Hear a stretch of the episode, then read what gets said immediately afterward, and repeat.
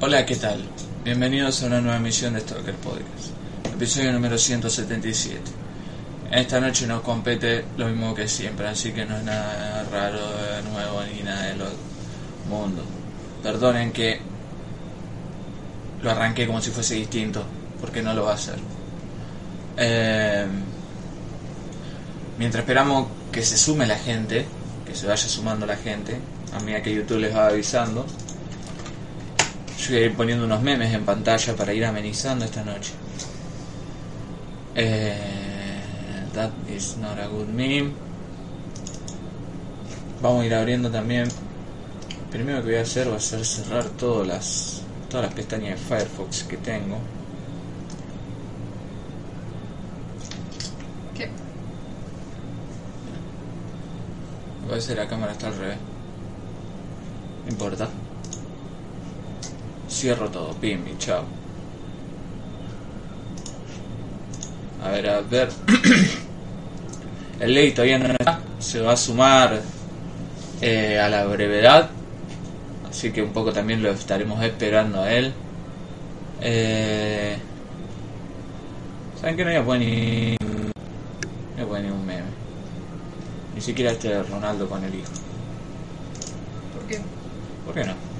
No estamos para meme hoy. Chao, meme. Nos vemos. Restauro la sesión. Se me abren 15.000 ventanas. Perfecto.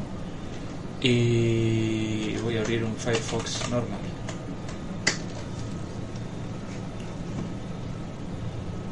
Y acá lo que sí voy a abrir va a ser YouTube o YouTube para ver si ya va- fue entrando alguien o no. Según el stream, es decir, el XSplit, sí, ya ha entrado gente. Pero eso lo determinaremos nosotros. Eh, bueno, no me estarían dando esto ahora. Perfecto. Que ya comiencen los problemas técnicos, algo que me tranquiliza mucho. Eh, voy a cerrar el torrent por las dudas. Voy a cerrar Spotify por las dudas. Voy a cerrar Steam por las dudas. Y voy a cerrar Blizzard por las dudas. Lo que no voy a cerrar es el Discord porque es de vital importancia que así se mantenga. Bueno, el día de hoy vamos a hablar de algunas cuestiones relacionadas al cinematógrafo, como siempre. Eh, hablaremos de algunas películas también relacionadas al cinematógrafo, como siempre. Eh, vamos a hablar de lo que quieran ustedes, gente. Acá voy a, ya voy entrando al chat a ver qué dice la relacionada a lo que quiera, como siempre. Y vamos a ir hablando con la people. ¿Cómo anda la banda? Dice Nicolás Eresenki. ¿Qué hace Nicolás Eresenki? ¿Qué hace?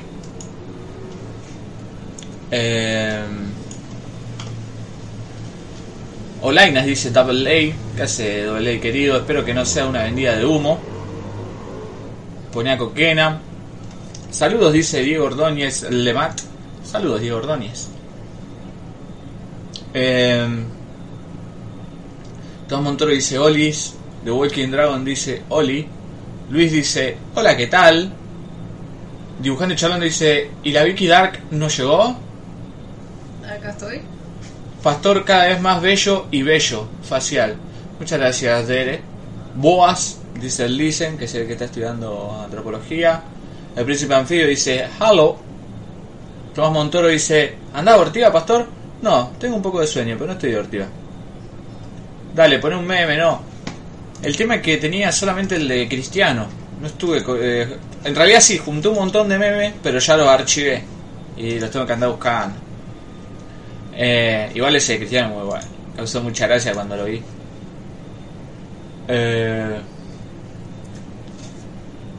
poneme un meme, amigo, poneme un meme. Trigger again, ni un meme de suscripto o de suscripto. Y si antes no había, no, nunca estuve poniendo meme en las últimas transmisiones. Hace un montón que no ponemos Todo porque dije que iba a poner uno que después no lo puse. Eh, buenas, queremos meme. Pone un meme, el arca. Buenas noches, dice Román Duke. Muy seriamente, ¿qué tal, Román Duke? Eh, Franco Stagni, dice nuestro querido Hola, Fran. nuestro querido eh, Espelto en, en los cómics en los cómics El, el lo cómic. vos que es un experto en los cómics Eh, nuestro nuestro Sabi de las historietas que ya bueno ahora no está haciendo nada pero en algún futuro cuando Ah, yo estuvimos hablando apenas del tráiler de la película de Batman ah eso puede ser y me dijo que no le emocionó tanto. Que la va a ver igual, probablemente, pero que no le emocionó tanto. Claro, pasa que ella debe conocer, digamos, todas las facetas de Batman, pero a mí me pareció bastante interesante. Lo que pasa es que, si me equivoco, corregime, Fran, pero eh, a él me parece no le habían gustado mucho tipo las de Nolan porque eran como re oscuras y esta como que tiene una estética similar a esa. Sí, esta va a ser peor encima. Ujú. Eh, ah, puede ser. Sí, yo me acuerdo que él me había dicho algo. Eh, que es lo que se queja todo el mundo, ¿no? Que, que le, Nolan a Batman le puso un Kevlar, digamos. ¿no? No tenía- Claro, como que está todo el tiempo Eh, todo feo y la están pasando mal. Pero a mí me gustó mucho el... Más el- que oscuras, marrones. Dice Fran. Claro, a mí me gustó mucho. Ya lo vamos, lo que, a lo que iba era que ya va a volver Fran al podcast, pues la gente lo, solicitó mucho después de esa vez que estuvo. Eh, no me acuerdo cuál es, pero si lo buscan por ahí tiene que haber sido octubre del año pasado, por ahí. Si buscan lo van a encontrar. eh, trailer Batman 2021. Yo a Matt Reeves le tengo muchísima fe, pero muchísima, muchísima fe, porque me cae muy bien. Y espero no estar mufándolo con esto. A ver, están hablando acá por Discord. Puede que el ley esté ya. Ya estoy.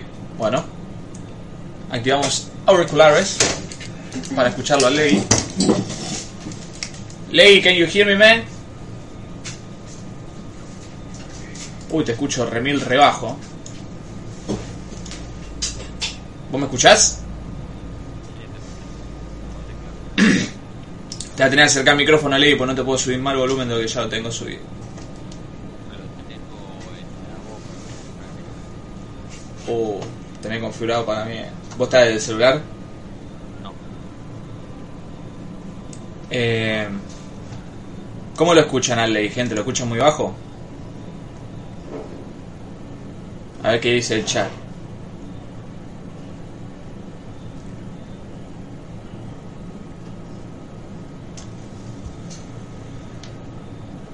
A ver, yo. Ahí me conecté. Re bajo, sí, no, Ley, no te escuchan. Fíjate si podés subir la sensibilidad del micrófono si está en la PC. O no sé qué estuviste haciendo los otros días. No, me voy a conectar. Dale. Dale, pues no, no se escucha nada. No sé qué onda. Es un eco fantasmal. por- Sí, imperceptibles. eh, la Vicky recién tenía eco porque me había olvidado bajar el volumen en el Discord. Entonces la escuchaban por el micrófono mío y en el Discord. Ahí, lo, ahí la bajé. Eh, bajo para humano, regular para perro, dice el príncipe anfibio. Eh, como les decía, yo tengo mucha fe a Matt Reeves y, y me gusta esta idea de... Yo banco el Robert Pattinson con delineador. Ah, sí, está muy bello. Justo sale medio medio medio otaku acá en la foto, Ay, digamos. pero es tan lindo. Pero pero sí, Robert Pattinson también le, le tengo mucha fe, porque me parece un gran actor y, y me parece va a estar bueno. Pero más que por el director y por eh, y por Robert Pattinson, tampoco es que le tengo una fe. eh, Yo estoy hablando de esto como si estuviesen viendo. Ahí está. Eh, no tengo una fe exe- excesivamente picante. Me, me sorprendió, pues yo no, o sea, no estaba ni, a- ni, a- ni al tanto de todo, de toda la situación batmanística, me había olvidado por completo. Me sorprendió ver que este actor va a ser de Gordon, que me cae muy bien, el de Westworld, es un actorazo. Eh, y aparte que me parece que le queda muy bien el, el rol de, de Gordon. De- de- me escucha. Ahí sí, del corresponsal Fierro, quiero decir. Eh, a ver, Ley, te escuchamos bien ahí, me parece, ¿eh? ¿De qué estaban hablando? De Batman, del trailer de Batman. No, ¿Lo viste vos? ¿Robert Pattinson va a ser Batman o qué va a ser Joker? ¿Qué, qué carajo? No, Batman, Batman. Ah, ¿No te cierra? ¿Tenés algún comentario al respecto? no, o sea, no, no me interesan las películas de, de superhéroes. Don't you faltate el respeto to Batman, mamen. Don't you faltate el Pero. Batman es Batman, es otra cosa. O sea, está bien. Es una película de superhéroe, pero no es, no es Marvel, boludo. No es hijo de puta. No, Sí, ya sé. Nos van a cancelar Eh, todos los Marvel Boys. A mí sí. las, las películas de Batman me gustan y las de. Spider-Man, pero no es algo que, que diga, bueno, qué gana que tengo de ver Batman. Sí, a, a mí yo sí tengo ganas, pues, de nuevo. A mí me, yo con la trilogía de, de- del planeta de los simios quedé gratamente sorprendido. Eh, y, y es y es todo debido a Matt Reeves. Así que va a ser interesante verlo hacer eh, un Batman, por lo menos. Eh, ¿Qué sé yo? También la, la trilogía de, de Planeta de los Simios también me copó mucho. Bueno, eh, y... ¿En serio? ¿Qué? Es buenísima la trilogía. ¿No la viste? Sí, me parecieron horribles. ¿No las viste? ¿Y pero y todas las connotaciones sociales que tenía? Oh, la viste con los ojos... Y los los- monos tirando tiros. claro, la viste con los ojos prejuiciosos de... Eh, planeta de los simios, los monos se vuelven locos. Y no viste todo el... Contexto todo el contexto hermoso que había creado. Es genial el planeta de los simios. Los animales son buenos, si los animales tuvieran conciencia no estarían a los tiros. a los tiros. Con AK-47. Es más, la, ter- la tercera del, del planeta Simio era la mejor de todas y es genial. Eh, En la que se cagan a tiro y está la revolución esa que arman todo. sí, entré como loco acá en el Who are you supposed to be? qué sé yo, una cosa así. Eh, o What are you, supposed to be? Digo, oh, ahí viene el I'm Batman. I'm Vengeance. ¡Ah! Pero vos viste cómo lo caga a piñas. ¿Cuándo Sí, sí, Batman sí. lo cagó tanto a piñas a una persona? Así. No sé, estoy seguro, por eso decía antes lo de Franco. Franco seguramente Sí. al tanto de, de Claro. todas las facetas batmanísticas, entonces debe, claro, debe conocer que yo, un Batman que, que violaba a cabra, poner. Pero, pero en el cine así, digamos, no estamos tan acostumbrados a ver al Batman. Sí, hay como miles de Batman. Es más, por lo que tengo entendido yo, el Batman de Batman vs Superman tendría que haber sido más o menos este Batman, o un Batman así más sacadito, y no lo era. Era Ben Affleck ahí, un poco más facho. Igual para el Franco me dijo que él banca el Superman de Ben Affleck, así cagado a piñas y todo. El Batman de Ben Affleck. Sí. Eh, me Porque también hay una parte en los cómics en la que está Batman ya grande, cagado a piñas. Claro, claro. Y hinchado las pelotas. Sí, que es la misma que está en las, en las películas animadas de, de Dark Knight Returns. Que ahí Eh. ya sería cuando tiene el hijo, ¿no? Ujú. También. Acá Dereseski dice, eso es Garman, Garchman, el hermano violento de Batman. Garkman. Eh, no sé, me, me- Lo que sí no me gustó tanto puede ser que haya sido el tráiler, pero esto ya... Eso es muy de.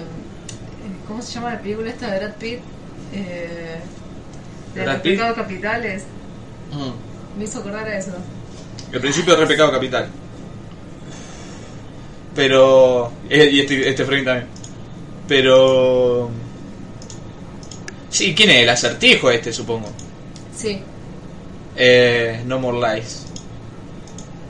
Esto me suena a la película esa que. Creo que es la de las cortes de los búhos, la animada. Que está el acertijo ahí retranca y después se convierte en el, en el malo maloso más picante. Perdonen mi ignorancia, no recuerdo los nombres. La fotito de policía bueno. Pero.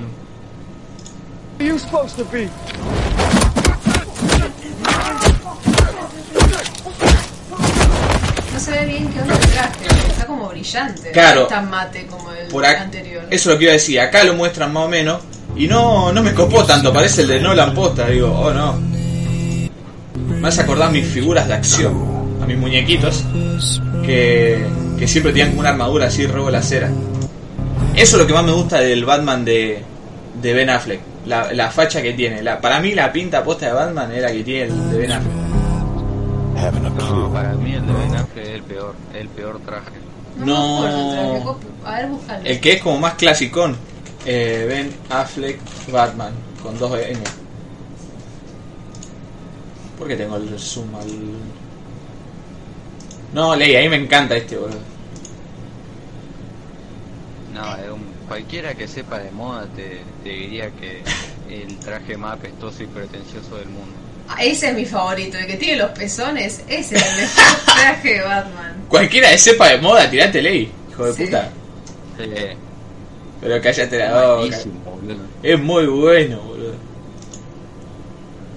Es lo menos fachero que hay. No, no, no, no. Yo, si me tuviese que cosplayar, me clavo el de, el de Ben Affleck. Encima con los cuernitos, nada, muy bueno.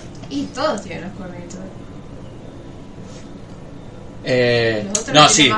Claro, a lo que voy es eso. Que el otro no tiene los, cuer- los cuer- Este no tiene los cuernazos que tienen los otros. Fran dice, el traje de Ben Affleck era bueno en teoría, pero falló en práctica. Puede ser. Puede ser. Ahí, ahí me, re- me recopó, me recopó. Los super bancos. Lo banco más que este, Ley, que parece, boludo, un... Pero este no se ve. Sí se ve, ahora le dice... Mira,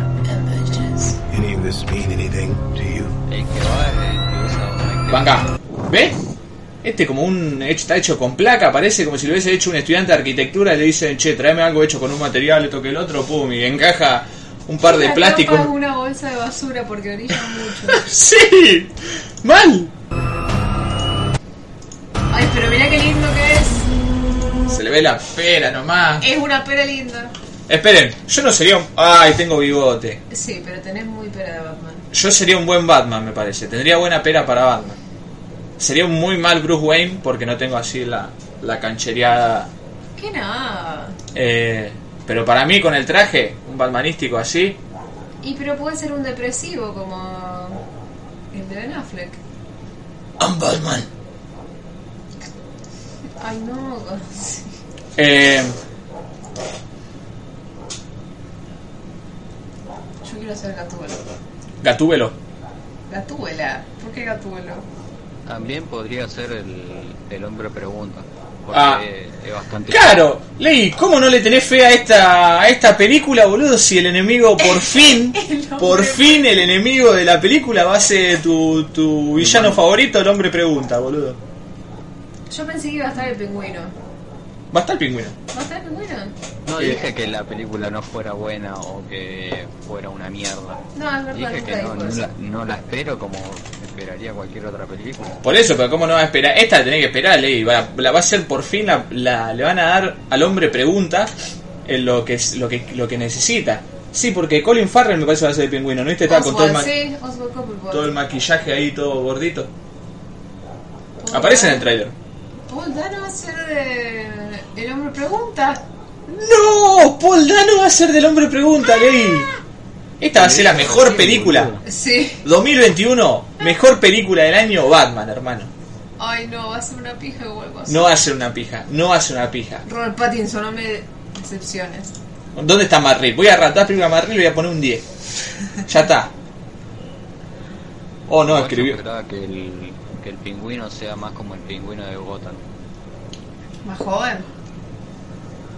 No, que no sea así tan comiquero. Y pero... Para mí está bien que algunas, algunos elementos puros del cómic queden, porque si no es como que no, no, no tiene sentido. Y por acá yo no sé qué tan comiquero va a ser el, el hombre pregunta. Porque está claramente va a ser todo red dark and gritty fuerte. Y el Batman va a ser un Batman violento. Es como que... Yo no sé si va a haber un hombre, un hombre pregunta onda Jim Carrey ahí. medio- No, no, ay, qué buena que es esa película, por Dios. Yo la revivo banco esa película. Esto se volvió Collider, gente. Somos de Nerd Crew. Están, los de Red Determina, si nos están mirando en este momento, se están cagando de risa. no, pero, pero, bueno. es como que están haciendo películas como esa faceta que no sé si fueron los 90 o los, o los 2000 que DC se puso remil, edgy y dark. Mm. Que es como que todo el mundo la está pasando mal todo el tiempo. Mira, violencia, eh, temáticas de violación y cosas así. Zoe Kravitz va a ser de Catwoman, Sí, la tu amiga. Mira, si no se te hacen pareja después de esto. ¿Cómo leí? Va a estar Zoe Kravitz. Sí, va a ser de Gatúbela. Uh, ahí está, ya está, la veo. Me convenció. No, mirá que este cast, amigo. Robert Pattinson, Zoe Kravitz, el mejor actor de todos los tiempos mundial, Colin Farrell. Y el más fachero también. Boldano, ¿Cuál es Andy? Andy Serkis, eh, Gollum, el que hace Ah. justamente de, de, de Oscar, decir. de Oscar en la película El Planeta de los Simios. Eh, Qué cara extraña que tiene. yo vi una película de Andy Serkis dirigida por él hace poco, que era una caca pobre. Hace poco, no, el año pasado. Es verdad, va a salir Suicide Squad 2. Esta, Breeze. ¿Qué película cacosa Breeze, amigo? La de Andrew Garfield con mí. John Turturro, Peter Sarsgaard, Jeffrey Wright. Lo otro ya no lo junto tanto. Pero bueno, ¿qué más quieren? ¿A qué vieja lo robaste de acá 47, Oscar? ¿Qué te has puesto? Estábamos viendo los TikToks de Oscar.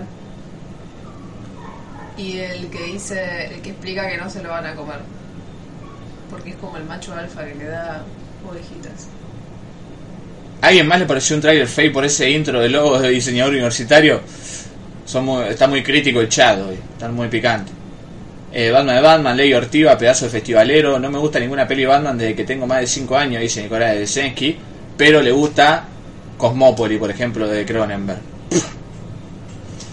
Mira, me gustaría tenerte físicamente acá para un chicotazo en la nuca. Ya empezó a hatear. Ahora va a comerse a, Ma- va a comerse a Marvel como el cuadro de Saturno comiéndose a sus hijos. ¿Cuándo, cuándo no le pegamos a Marvel? Doble A, por favor.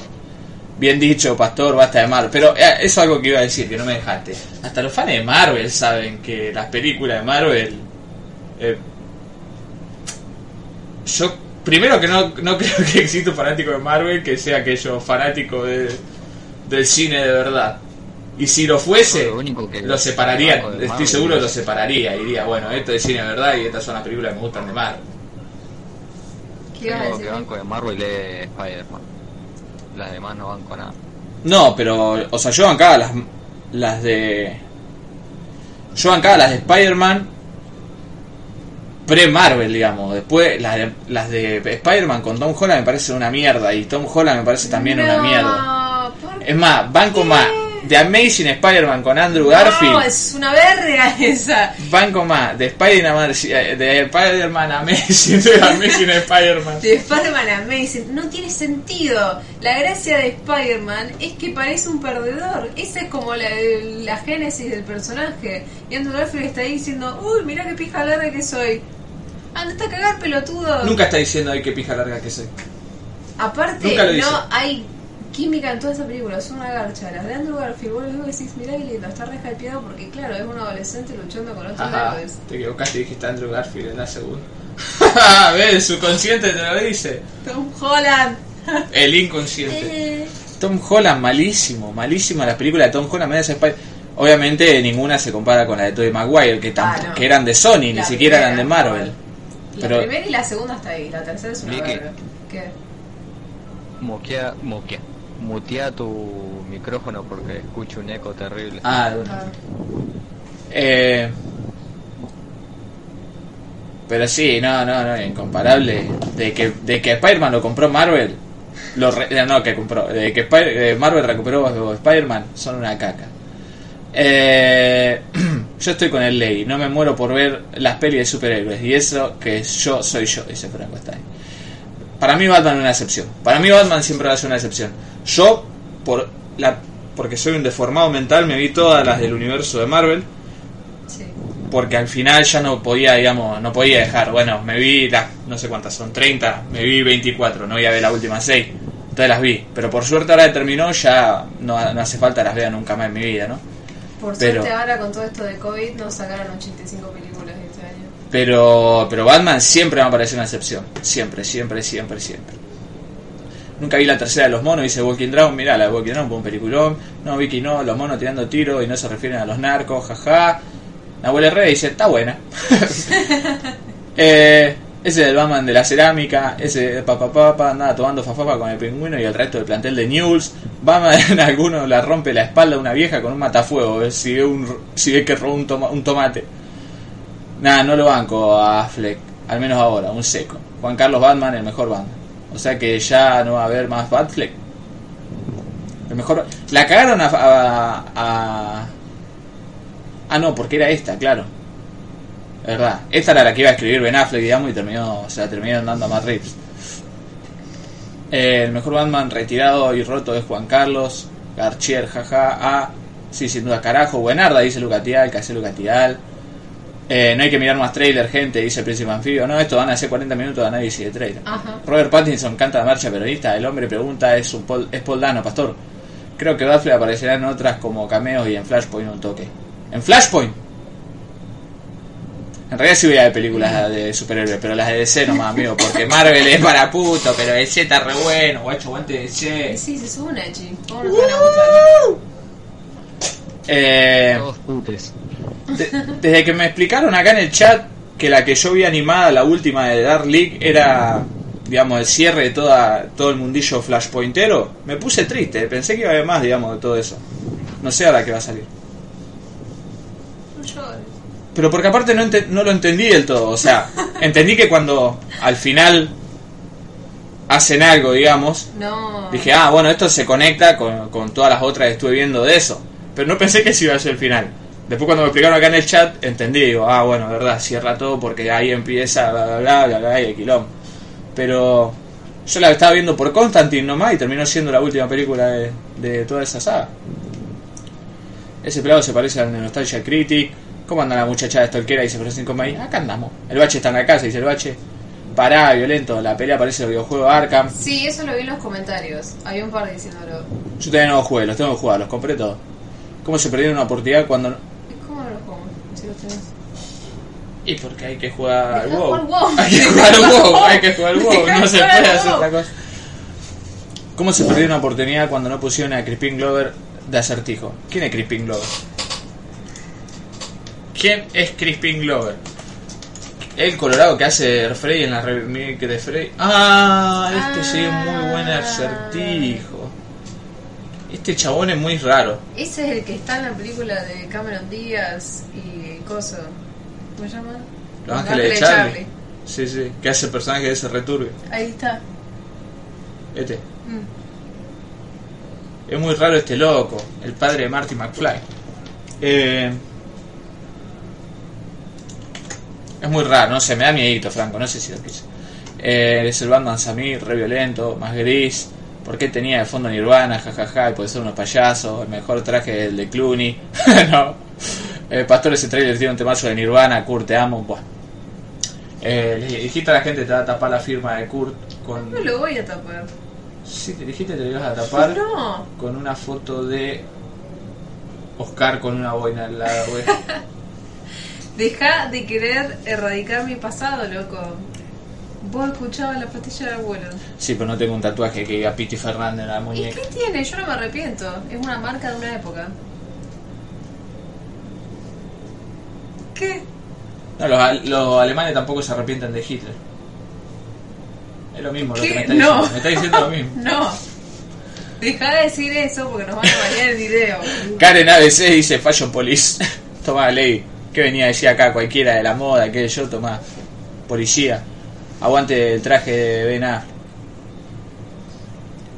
Dejé colgada Sí, mis... Lo dije porque vos lo pintaste como un fachero y es lo menos fachero que hay. Muy fachero, muy fachero. ¿Sabes qué hacer? La próxima vez que vayamos a algún lado, le me voy a vestir con ese traje. Me voy a comprar por Mercado Libre, seguro existe. Dejé colgada Mississippi en llamas en los últimos 30 minutos para ver esto, dice el bache. Espero que sea el mejor podcast de la historia. Tampoco es la mejor película de la historia que estaba viendo Arino, así que si acá nos ponemos a hablar del plantel de Central y cómo lo están armando los próximos, las próximas dos horas, va a ser lo mismo. Batman se pega un corchazo 27, vieja la de Nolan tiene los peores, las peores escenas de pelea. Y era muy duro el Batman de Nolan. Pero porque el posta el loco no se podía mover con el traje también. Y pero tendrían que haber pensado en eso, ¿no? No, Bat- obvio. Batman es un ninja. Ese traje de Affleck está muy alineado con el sugardadismo. Por eso es horrible. ¿Qué te hace que no te gusta? Aparte vos, Manuel Mar. Muy bueno, armadura también. ¿Qué tal el traje de Batman de la serie de los 60? Bueno, para mí el de Ben Affleck venía más por ese lado que por los modernísimos. Ya nadie se acuerda del Batitwist. Lo único que espero de este murciélago man es una nominación al Oscar de Paul Dano, salga como salga. Eh, Que los Oscars se lo metan en el culo, hermano.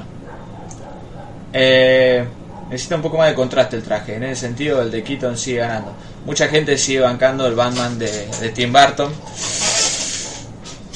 Me cae muy mal. Me cae muy mal Michael Keaton. Me cae muy mal. Como actor. Como. Como actor. Persona. No, no iba a decir como persona. Pero como que las películas que hizo, es como que si alguien me dijese, che, tenés, tenés todos los actores de Hollywood, ¿le tenés pegado un tiro a alguno? Eh, Michael Keaton. No, no tengo ningún tipo de aprecio por nada de él. Antes que Y Tom Holland. Me parece un pésimo actor. Sí, con Tom Holland no tengo nada. Yo digo que las películas son caca de Spider-Man. Vos estás enojado porque reemplazaron a sí. Pasa que es muy viejo ya. Me falta el respeto a Andrew Garfield, qué hermoso, mira. Nunca dije que sea Volviendo a lo feo. que- Volviendo a lo que dijiste de, de que Batman es un ninja, Sí. no lo comparto para nada. Es lo menos ninja que hay. Porque Batman busca siempre dar la menor cantidad de golpes, dar los golpes justos y, y, y que hagan el mayor daño. Claro, pues está entrenado como ninja, leí a eso, güey. O Ah, sea- pensé que en su técnica hablaba. No, la técnica es. qué sé yo. Muay Thai, no sé qué, qué pega el hijo de puta. Se, se mete el metro rodillazo, hace lo que quiere. Eh, La pero, técnica del murciélago. pero, por ejemplo, cuando anda ahí espantando gente, se les cuelga arriba al techo y todo eso, ninjutsu. Eh, borrate el bigote como Superman. Nada, serías un barbilla roja. Pastor, vos serías un gran domingo Perón. No. Vos serías un buen espantapájaro. Eh, Banco el Batman con mostacho. Eh, Seguro existe. Seguro en alguna en alguna Sí, crossover medio raro. ¿Se acuerdan del episodio que creo que era un episodio largo como una película del laboratorio de Dexter? Que Dexter se juntaba con un montón de Dexter de otras líneas temporales. Sí. Y había como un Dexter todo trabado, un Dexter re chiquito, Un Dexter viejo. un Dexter viejo. Uno todo flaco. Estaba re bueno ese episodio. El Sí, Batman mal. con bigote Videla cuando hacía fiestas temáticas. Mira, si, si existiese esa foto, Ley, qué, qué feliz que sería el mundo hoy día. Eh, a mí me gusta que el traje no sea negro, sino gris y azul, como el traje de Batman de los años 60. Puede ser. Meterle un cambito ahí. Eh, Pastor sería el Batman de Community, tipo Abed. Podría ser el zorro. Es verdad, podría ser el zorro. ¿no? Podría- El forro sería vos. ¿Por qué? Ley está bardero y no le dice nada. Quiero que sepan que no le dice nada a Ley ni hablamos antes de empezar el podcast. Claro. El forro. Forro en su corcel cuando sale la luna aparece el bravo zorro. Zorro. Triguereado el viejo forro. Recordemos que el zorro se tiraba de un segundo piso arriba del caballo. Pobre caballo, hermano. Pobre las bolas del zorro también. Que pareciera un ¿Qué? ¿Ustedes están al tanto de el amor argentino del zorro? O sea, de, del, que- de que el zorro era un argentino wannabe. ¿Qué? Nunca contamos esa historia acá. Pero podríamos hacerlo. El gran esgrimista, no sé si dicen así a los, a los esgrimistas, a los que esgrimen. Diego de la Vega, el actor. A los que esgrimen. Sí, a los que esgrimen. La acción, la acción, esgrimar. Creo que Esgrimir. murió acá. ¿Cómo leí? Creo que murió acá el. el- Mira, el del sí, zorro. Sí, ahí le enca- Román Duke dice lo mismo, el zorro falleció en Argentina. ¿Qué Eh. es wannabe? Como que eh, quiere serlo. Eh, pero me parece que tenía ahí un. Acá un. Un machimbre argentino, todo. Como que estaba, le- estaba enamorado acá de Argentina y vivía acá. ¿Ah, era gay? ¿Cómo no hace? ¿Qué sé yo? Ah, re heteronormativo. Ah, pero no caíste el zorro. Poco. ¿Pero qué tiene que ver lo que está la serie con la caminaba, vida privada? de- caminaba derecho y tenía un bigotito y una chivita. Caminaba derecho, Sí. los que, cam- las que tienen buena postura son No, pero venía así, se hacía el caballero. Oh, oh, oh, oh, listo, puto. No creo que en esa época haya sido tan abiertamente. ¿Qué te has puesto, Oscar? No. Miren, tres No. estereotipos en una sola oración. ¿Qué les parece? Estoy mejorando. Eh, Caminar derecho, re, Re trolo. trolo. No seas trolo, más no te cuidas la espalda. ¡El zorro! Desconecté los auriculares, gente, de un tirón. Perdón, ahí está bien. Eh, Se remetió el personaje. sí, algún día vamos a hablar de la, de la, la historia de Diego de la Vega. Eh, ustedes no saben cómo me, me volaba los pelos cuando era chiquito y escuchaba que decían, no, sí, California, California. Y yo decía, pero ¿cómo, padre? Hay un California en España, ¿dónde están? ¿Dónde están? Y después veía que, que no, que estaban en Estados Unidos. Claro. No, no, California, esto que el otro, que el zorro de todo California. ¿Cómo California? Pero me, me resacaba, estaba re perdido. Es como cuando era todavía más chico y pensaba que Buenos Aires era Estados Unidos. Eh, para mí, Todo es Estados Unidos. no, para mí todo era Buenos Aires. ¿Por qué? A eso es lo que voy. O sea, Estados Unidos era Buenos Aires, no que. Buenos Aires era Estados Unidos. Para, mí era todo Buenos Aires, porque, porque cada cosa, pone, yo veía un sorteo en los dibujitos, veía que entregaban no sé qué cosa, veía que hacían una comunidad en no sé dónde, toda Ah, cosa y, veía en todo- los dibujitos. y todos los eventos de eh, Cartoon Network y todas esas boludeces eran en Buenos Aires también. Todo era en Buenos Aires, no solamente los, los eventos de Cartoon Network. Cualquier cosa que veía en los dibujitos, en la tele, era Buenos Aires. Yo decía, ah, Buenos Aires debe ser. Ah. Digo, de ahí vienen las películas, de ahí viene todo, ¿me entendés? Ay, Entonces, Igual sí. ah. entonces para mí era Estados Unidos. Que esto no es más que.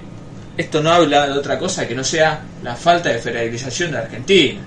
Y del unitarianismo y imperialismo yanqui también, que te hacen pensar que está todo unificado y todo viene de un solo lado, y algo más grande que no es donde está vos. Eh, el pastor esperaba que el zorro fuera fan de los Chili Peppers, bueno. odio a Rojo Chili Peppers. Sí. Eh, los odio fuertes, son una de mis, las bandas que más odio del mundo. Eh, chili papeles. ¿Por Uy. qué? Pero como que son remil odiados. Para mí como ¿Por qué una... papero? No, no, no, ¿por qué Ah. los odian tanto? No, paperos, qué sé yo, supongo que es... Porque son la banda más papera de la historia de los papos. Y te- pero yo creo que no existe banda que se haya falopeado más de los Reco Chili Peppers. Eh, bueno, el violero no tuvo Red un montón Chili de problemas. pero se tiene que llamar. John Frunciante Sí, no tuvo un montón de problemas con las drogas. Tiene problemas, es un pretencioso del orto. Eh, ¿Qué le iba a decir? El zorro. Cancelado. No, esa película de mierda. Yo sé que hay que Frunciante tiene muchos fans, así que hay alguno acá en el chat. Seguro le la Habana. Eh, ¿Alan Delon? Ah, es verdad, Franco también los odia. ¿Quién vio? Nah, nah, nah, nah, nah. ¿Quién vio este zorro protagonizado por Alan Delon? Nah, esto se descarga ya mismo y lo vemos esta noche vía streaming. Se descarga... El hombre más hermoso de todos los tiempos haciendo del zorro. Ojazos. No, pero no tiene bigote, ¿qué está haciendo? Ah, pero Alan de... ya estaba medio viejardo. ¿A dónde? Y está viejardo, este que es Sean Connery. Y pasa que yo pienso en Delon y pienso en, no sé, en el Eclipse, en alguna de esas que estaba tan joven. Yo no sé si ya cultural. Sí. No sé si tuve esta conversación con vos o con mi madre de que este chabón era re lindo. Y la puede haber tenido con cualquier persona porque si hay alguien que no dice que Alan Delon era re lindo, es un hijo de puta. Alan Delon, Alan Delon era el, el esposo de Romy Schneider. Uy, no me acuerdo, Lee. Eh, Alan Delon tiene un full frontal en una película, no me acuerdo. Así que si quieren ver el pito de Alan Delon, anda por ahí. Eh, esta era. ¿Cómo olvidé la palabra pito? Guy Williams, este muchacho. Mira, murió en Buenos Aires. Federal District. Muy bueno. ¿Qué? Que descanse, Guy Williams. No sé, Federal District me suena. Ah, prisión. No sé, como una película post-apocalíptica con Stallone. Todos eran golpeadores en esa época. Y ahora también. No, Alan Delon, machirulo, hijo de puta. Pero bueno, era hermoso. Eh, Es muy fea esa palabra. Pito, Es muy. Suena horri- pito, suena horrible. Diego de la Vega vivió en Buenos Aires hasta antes de su muerte. Se curtía unos vedetazos acá. Eh, Fernando Lupi, ponelo que botonera. Bigote delgado de pachín de espalda. Yo iba a reaccionar Vicky cuando sacaste el cable. Ja, ja, ja, ja, ja, ja, Diego vuelve de España a California en el primer capítulo. Claro, pero yo no entendía, digamos, que eran las colonias, digamos, y mucho menos por qué California. Sí, ¿por qué California? O sea, ¿por qué hablaban español en California? ¿Me entendés? Digo, ¿cómo puede ser que en California estén Y hablando en porque español? en ese tiempo, boludo, era, era una colonia española. Y pero ley, ahora tengo 26 años, obviamente, que ya lo sé eso, boludo. Pero cuando tenía, no sé, 10 años, no tenía ni puta idea. Para mí, en Estados Unidos todos hablaban en inglés y listo. Y sí. Eh, el pat- qué sé yo, yo pensaba mismo, había un vínculo medio raro entre Buenos Aires y Estados Unidos, como escribió Borges, fervor de Estados Unidos.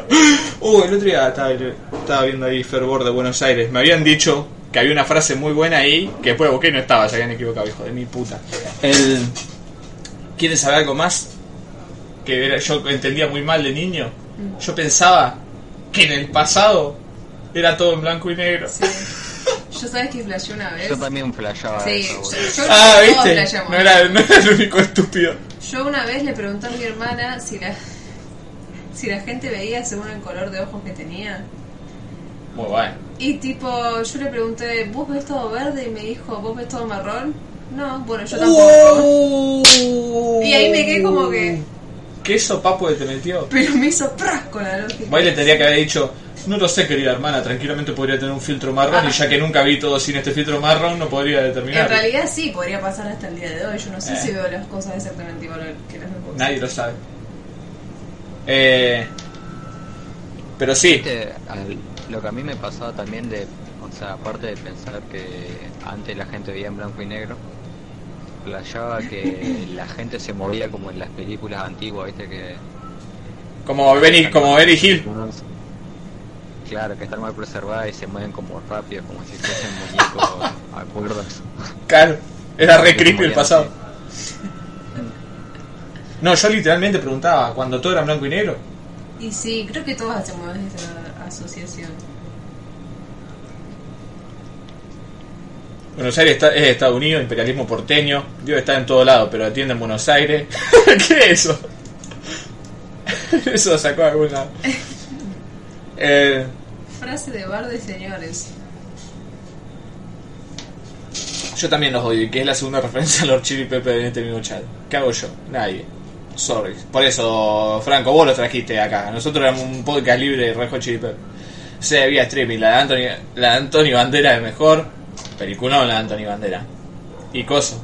Y qué raro que es eh, Anthony Hopkins en esa película, por favor. Delon tenía cara de golpeador, también las manos.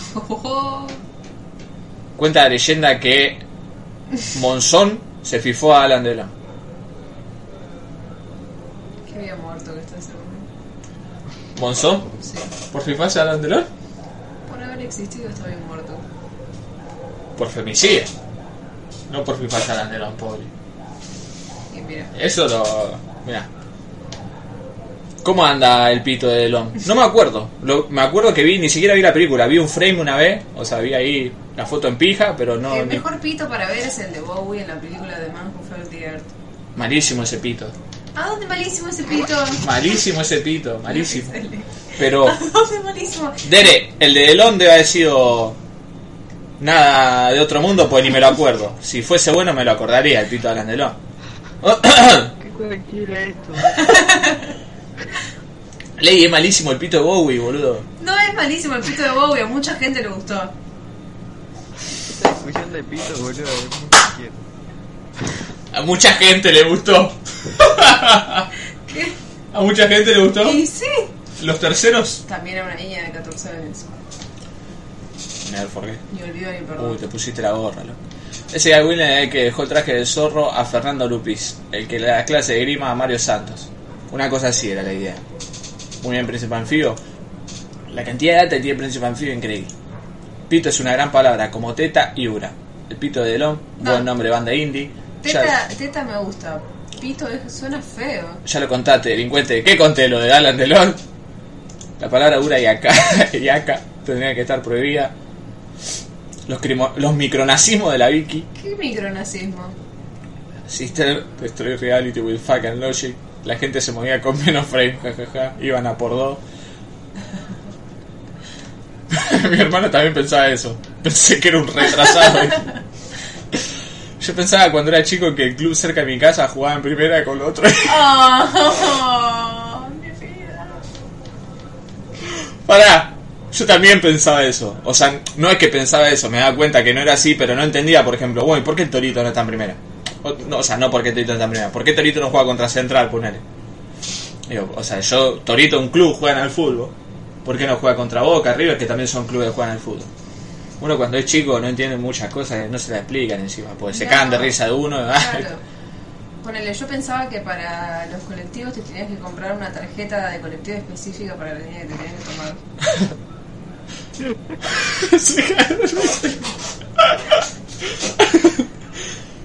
Me acordé, viste, que estaban hablando ahí de, de los clubes. Sí. Y es ese que no entendemos a ser chiquitos. Y me acordé de que vi un clip de. No sé si lo conocen al streamer eh, Marquito Navaja, No. que hace streamer con el sobrino. No. Eh, y estaba el chabón este, el streamer con el sobrinito y un amigo que es peluquero. Y le preguntaron cuál fue el mejor gol que hizo. y el pito tiro dice, el mejor gol que hice fue la otra vez allá atrás en, en el patio. Se le caen de risa, boludo, es muy gracioso. Allá atrás en el patio, aparte. Quedaba re perdido con la historia. El mejor pito es el de Kevin Bacon, no me pregunten cómo lo sé. No me acuerdo del pito de Kevin, Bra- de Kevin Bacon, parece que no lo vi. ¿A dónde el pito de Game Bacon? El pito de Willem Dafoe. ¿Quién decía que era bestia? Está en coso, en el anticristo, boludo. Ah, no, ese pito de goma. Pero parece en una, una parte muestra ni en posta. ¿Es pitudo? Eh, no, El pito Nevia. el pito de Nevia. A ver, actores famosos que salgan pitudo en alguna película. Pasa que pueden ser pitudos de dos formas. Pueden tener el pito largo o el pito ancho. No, no, sí, estamos hablando de la, estamos hablando de la misma cosa, pitudo de las dos formas. Eh, este episodio se volvió muy falocéntrico. Y pero si también nos pasamos objetivizando mujeres, también podemos objetivizar hombres, querido Nahuel, eh, querido Dobley. Aparte, ¿cuándo no fue falocéntrico este? Mira, si Freud escuchase este podcast ya no habría mandado a, a, a ¿cómo se dice? A castrar a mí, a Ley a cerrar. Yo cuando era chico le dije a mi viejo que cuando sea grande iba a tirarle penales al pato Bondancieri en el patio de mi casa. La, la, idea que se armaba en la cabeza, viste, iba a contratar al pato para que venga o si ibas amigo. Estoy disfrutando mucho de este choriceo más wholesome, salvo porque bardearon a Rejo Chili Pepper.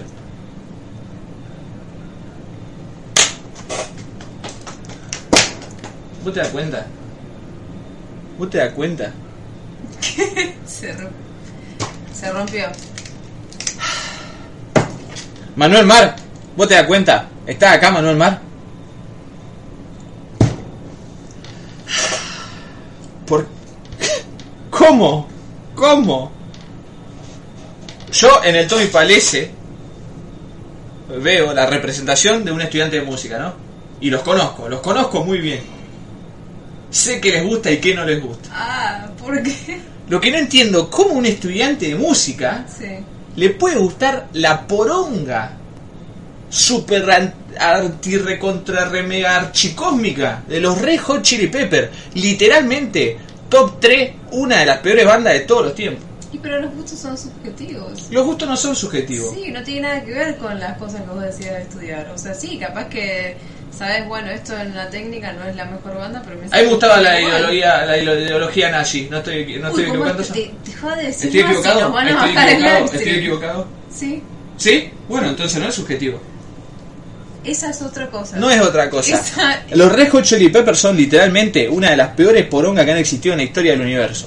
No musicalmente, a nivel humanidad. Pasaron catástrofes mundiales y pasaron los Red Hot Chili Peppers también. Y algo que lo tengo que admitir. No sabía que era tan ferviente tu odio a los Red Hot Chili. Son una, la peor mierda de... Y tocan ahí. Por Dios. Bueno, ya está, ya pasó. Aparte, Bueno, hay algo que es muy cierto, que toda la gente que sabe música lo dice, que yo no, no, no- nunca lo llegué a decir porque no sé tanto como ellos, pero cada vez que lo escucho decírselo a alguien que sabe, digo, "Hmm, tienen razón, de que los negros inventaron toda la música existente sí. y que los blancos vienen a hacer eso que hacían los negros, pero, Pero peor. pero peor.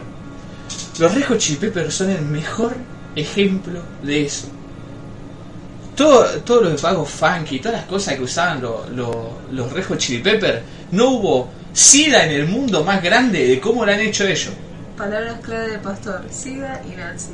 Yo, si fuese negro, como Black Lives Matter, lo primero que haría sería ir a la casa de cada uno Hot Chili Peppers y meterle 14 tiros en la frente.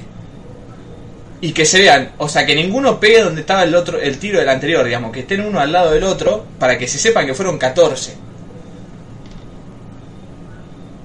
Eh, no bardeo al que no me gusta. En serio también tendrías que ir a cagar a tiro a Eminem. Puede ser. Pero Eminem, el Te mejor. lo re No. Sí. Eminem. Es lo mismo. Es lo es mucho más obvio encima. No. O sea, ¿cuál es la única diferencia? restrictivo, porque, o sea. Claro. A los Red Hot Chili Peppers no nunca vi un negro que diga. Nunca vi un negro que diga. Un negro fanquero que diga, uy, sí, qué buena banda Red Hot Chili Peppers. Todos se le cagan de risa. A Eminem lo respetaban todo cuando salió Eminem. Y aparte, Eminem eh, existe en el mundo para poner como mejor ejemplo lo que no es apropiación cultural. ¿Por qué Eminem haciendo música de negro no es apropiación cultural y sí, por ejemplo, los argentinos? Es el mejor ejemplo. ¿Por qué? ¿Y por qué Eminem era un white... Trash. n- White trash. un white... n- un white nick? Mirá. No dije nada, Si Eminem, no la dije. siendo Eminem, con todas las letras de mierda que tuvo, nunca jamás cruzó la línea de decir esa palabra, creo que vos también te podés contener. Y si yo... Mira, yo la puedo decir primero porque estoy en Argentina. No tiene nada que ver. Sí. ¿Por qué la gente.? El otro día estaba viendo un video que una, era una chica negra que decía: Me encantaría ser blanca por un día para entender por qué la gente tiene esa obsesión con decir esa palabra. O sea, ¿por qué? Porque es la que mejor describe a Eminem. Que era un... White trash. No, un negro blanco. Y bueno, así le dicen a los. Pero queda mejor si pudiese decir white... No. Sí. ¿Por qué se lo puede decir Mar- Mike Tyson y yo no? Porque Mike Tyson es negro. Y bueno, pero se lo dice. Eh, bueno, estos fueron los 5 minutos de, apre- de, de esa apreciación a Red Hot Chili Pepper. Escuchen A esto. mí sí me parece terrible es lo que hacían en, en los 50, en los 60, por ejemplo, a Little Richard que Sí. hacía música y agarraban y agarraban a un blanco y le hacían cantar las canciones de Little Richard y se la vendían para que lo escuchen los blancos. Bueno, Elvis es el mejor. de- la versión eh, de Little Richard pero hecha por blanco. Bueno, eh, Y así igual... pasa con muchos artistas. Sí, pero igual Little Richard, ponele. Por lo menos era, era Little Richard y, y tuvo un montón de éxito. Y es verdad que ju- justo esa época poner volei era un racismo de la reconcha de su madre. Pero Little Richard, por lo menos, fue, fue un artista importante y hoy día sigue siendo un artista importante, digamos. Hubo, hubo artistas negros que literalmente le chorearon todo y hoy día no los, no los juna nadie. No, salvo gente que esté muy adentrada en el- Claro. esa Eh, rama musical, pero sí. Pero sí, lo que, lo que sí de, de, de Elvis. Que pobre, pobre Elvis yo lo quiero mucho, porque Elvis también era un, un negro blanco Es mississippiano. que Elvis, ponele, iba a los bares en los que estaban todos los, los negros, tipo los bluseros y los músicos, y como que querían, eh, quería que le enseñen a tocar, y los negros estaban tipo, no. Claro, o sea, pero Elvis estaba metido en todo eso. Después la industria lo utilizó como... El productor ese que era un hijo de puta que tuvo, va, Luis también, persona de mierda. Eh, pero bueno, pobre Elvis, que para descanse. Qué pobre Elvis, Lo que le iba a decir, pobre Es que- de Elvis, Aguante Elvis. aguante Elvis. otro que había muerto. Bueno, cierro con esto. Quiero que sepan que si a usted le gusta Rejo Chili Pepper, yo no tengo ningún tipo de respeto musical hacia usted. Pero ningún. Si me, usted me dijesen, che, vamos a intercambiar alguna idea musicales, no. Esa sería mi respuesta. Led Zeppelin, la primera banda de covers. Mira, no, no- no empecemos con Led no, Zeppelin. basta, basta. no empecemos con Basta. Led Zeppelin. Basta. Loco, en tu podcast de música no te pones así. No tengo podcast de música. Manuel dijo que ya no se hace más guiados por voces. ¿Qué? Amo este nivel de odio por los Red Chili Peppers. Ya fue, que ahora más se da un poco de odiarlo. Mirá que yo puedo estar. No, Franco, por favor. Franco, no le- podemos. no le- Puedo agarrar y empezar tema por tema y decir por qué son una pija. ¿Por qué tenés tanta energía para odiar algo? Ya fue, no, lo- no pienses en eso. No, yo existo en el mundo para odiar. Yo cuando era chico sufrí mucho porque decían que el volcán iba a entrar en erupción y iban a morir todos. Tenía como 7 años y yo soñaba con eso muy seguido. ¿Qué volcán? Y recordemos a Luisito de Mendoza. Ah, y probablemente. 14 en la frente, no se entiende una poronga con el acento atravesado Anthony Kiss. Se re alegraba, es que le sabía a Vicky. En la semana me di cuenta que tengo ojo absoluto, dice el bache. Deresenki, no, lo- no podés ahí calmar un poco a Darino, boludo. Me- dale una pastilla antes que empiece, meter un sopapo, no sé. Eh, Rejo Chili Peppers son Lo nefastos. que sí banco de, de los de los Hot es que los chabones hacen esa música porque evidentemente les gusta, no por un- una cuestión de que era algo que vendía, como por ejemplo eh, lo hace Agapornis, porque lo empezaron a hacer porque vendía y son una banda que jamás en la vida se sumarían a un lugar donde tocan damas gratis o lugares así, o sea, de- del origen, de dónde salió la cumbia. Ajá. Igual, En ojo. cambio, los Red Chili Peppers salieron de muy de abajo, Sí, pero había, se collaron con, con gente de, de la movida. Sí, pero había un contexto, digamos, del tipo de música empezaron a hacer los Chili Peppers cuando ellos salieron y fueron la banda de malo pegaron. Eh, no, es- que salieron de la nada, es verdad, como vos decís, que, que ellos no hicieron un rock genérico ahora para pegarla. Hicieron algo posta que a ellos les gustaba, que ellos una fusión media rancia que todo el otro, pero es verdad. Eh, el tema es que los temas ley son una caca, boludo. Es lo que quedamos, es lo que dice acá el Franco, son nefastos independientemente de si robaron o no. Eh, Nah, basta, basta de Chili Peppers, basta, basta, basta, basta, porque si no me voy a, me voy a entrar en un en, this mortal- en un Mortal Coil. ¿Qué tan mala tiene que ser tu música? Que van a salir a tocar en bolas para que la gente no se dé cuenta. Eh, Acá el Dere dice, Flia labura en películas copadas, aunque Suburbia de los 80 es malísima. Yo también banco el lado actoril de Flia. sí, Eh, a mí en Suburbia me gustó eh, y me gusta esa película.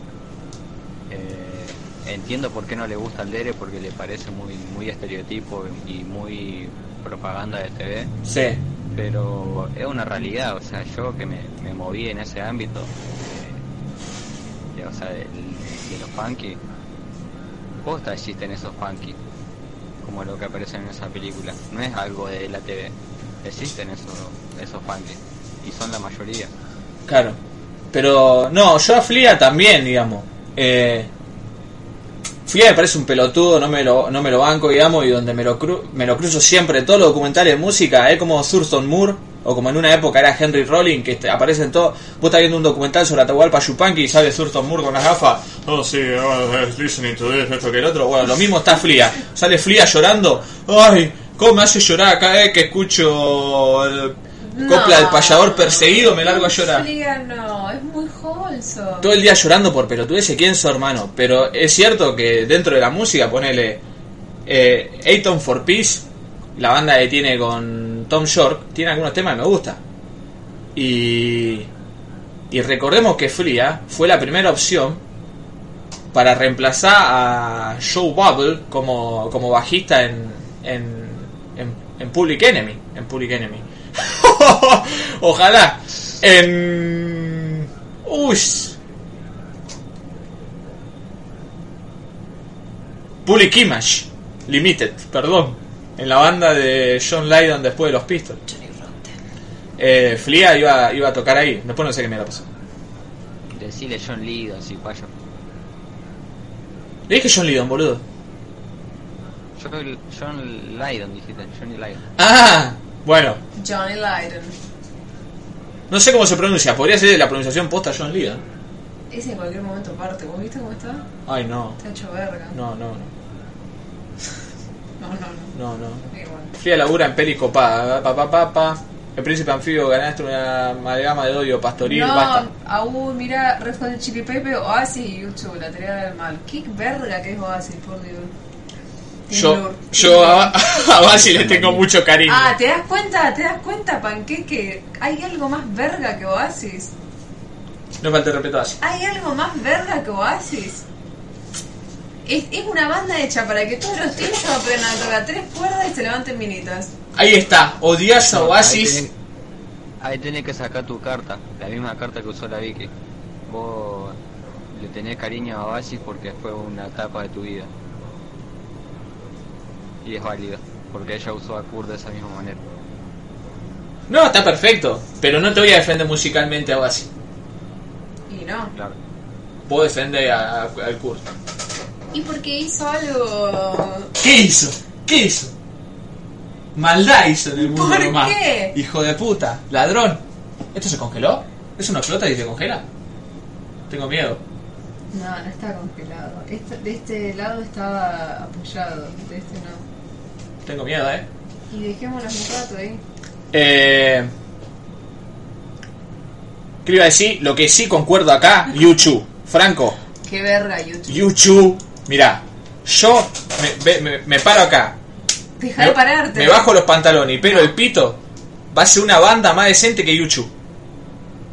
Pero porque Bono, por Dios, Bono. Me pelo el pito y me dibujo una guitarra en, un- en una hoja de papel de, de cuaderno, la recorto y se la pego con cinta scotch, va a ser una banda mejor que Yuchu.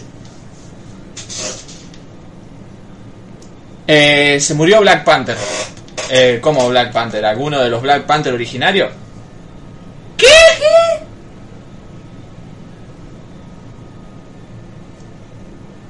¿De qué? ¿Lo mató la policía? 43 años tenía. Amigo. Di, para, dice, dice Uy, por favor.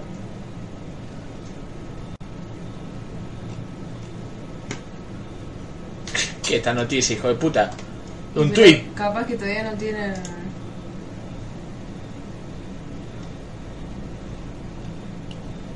El actor Chadwick Boseman, quien interpretó a los íconos negros Jackie Robinson y Jane Brown antes de alcanzar la fama como Black Panther en el universo cinematográfico de Marvel, murió el viernes de cáncer. Ahí está el posteo.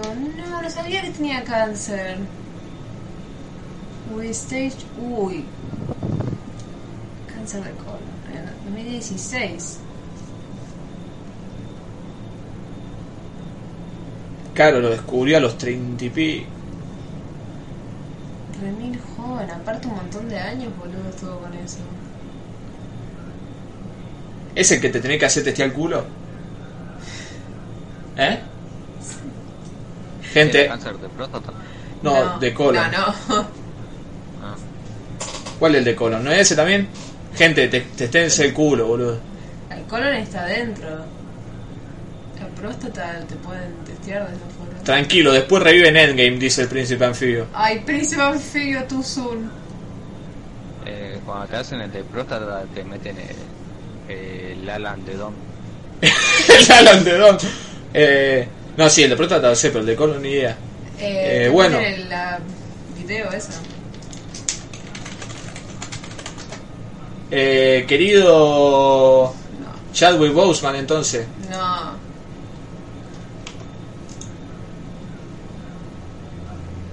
Por suerte no lo puedo escuchar. Eh, quiero dedicar esta noche triste de un viernes 28 de agosto.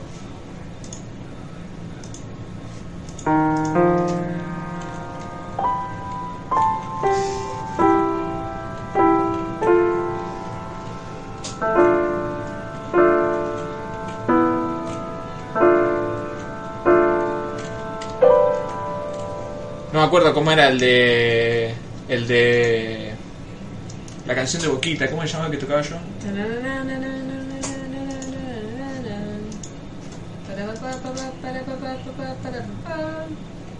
¿Cómo se llama ese tema originalmente?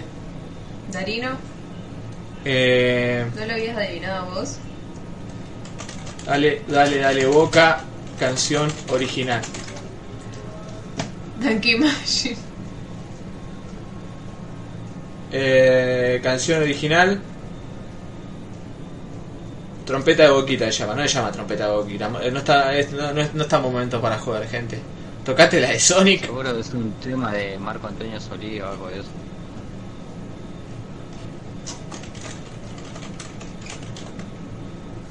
Canción original Without Hats. Men Without Hats. No, pero no era latina.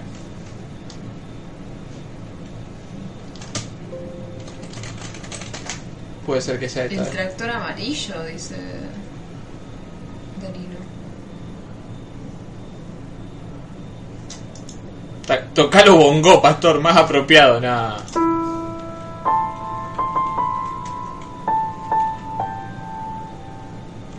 Le voy a tocar Paloma de Calamaro para un homenaje.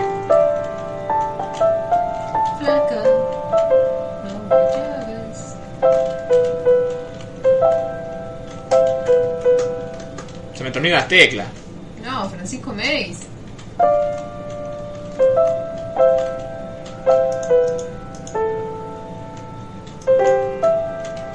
Sí, eh, hay que poner Fly Me to the Moon.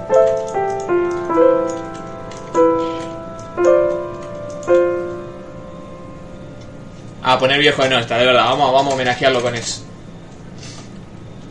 Eh... Mirá, mirá, mirá a Jorge. En vez de estar de luto como estamos nosotros, streameando para 14.700 personas. Boris. En fin, Boris. la hipocresía. El Boris. Oh. Eh, no, no, no. Debe Esto es un momento triste. Boris.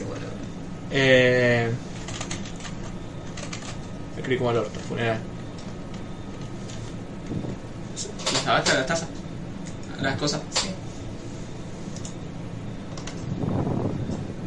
Querido eh, Chadwick Boseman, 43 años, un alma muy joven, que en paz descanse. Hace poco te habíamos reviado en The Five Love de Spy Lee, bastante cacosa, pero bueno, será recordado por otras cosas.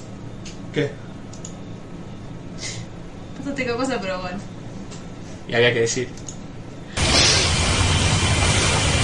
Dale tiempo a tu enorme amigo Astor Piazzolla Dale al tiempo a tu enorme amigo Spy Lee, para que allá arriba temple el cielo de los negros. su mágico fuelle y te reciba con una versión Pero es el, no es el, el que hacía de narco en Moonlight. No, Estaba el pibito. no, ese es Marsala Ali. Ah, más Estoy poniendo el funeral de de su fuga y misterio.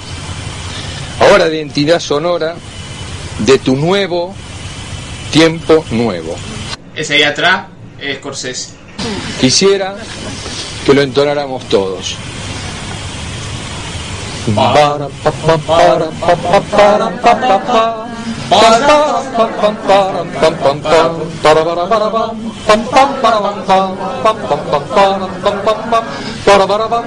Vamos al chat, vamos todos en el chat.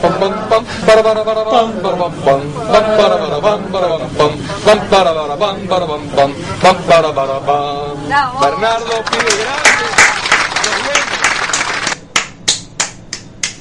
Bueno, con eso despedimos al querido Chenwing Wechichenchum eh, y cortamos el choriceo, gente.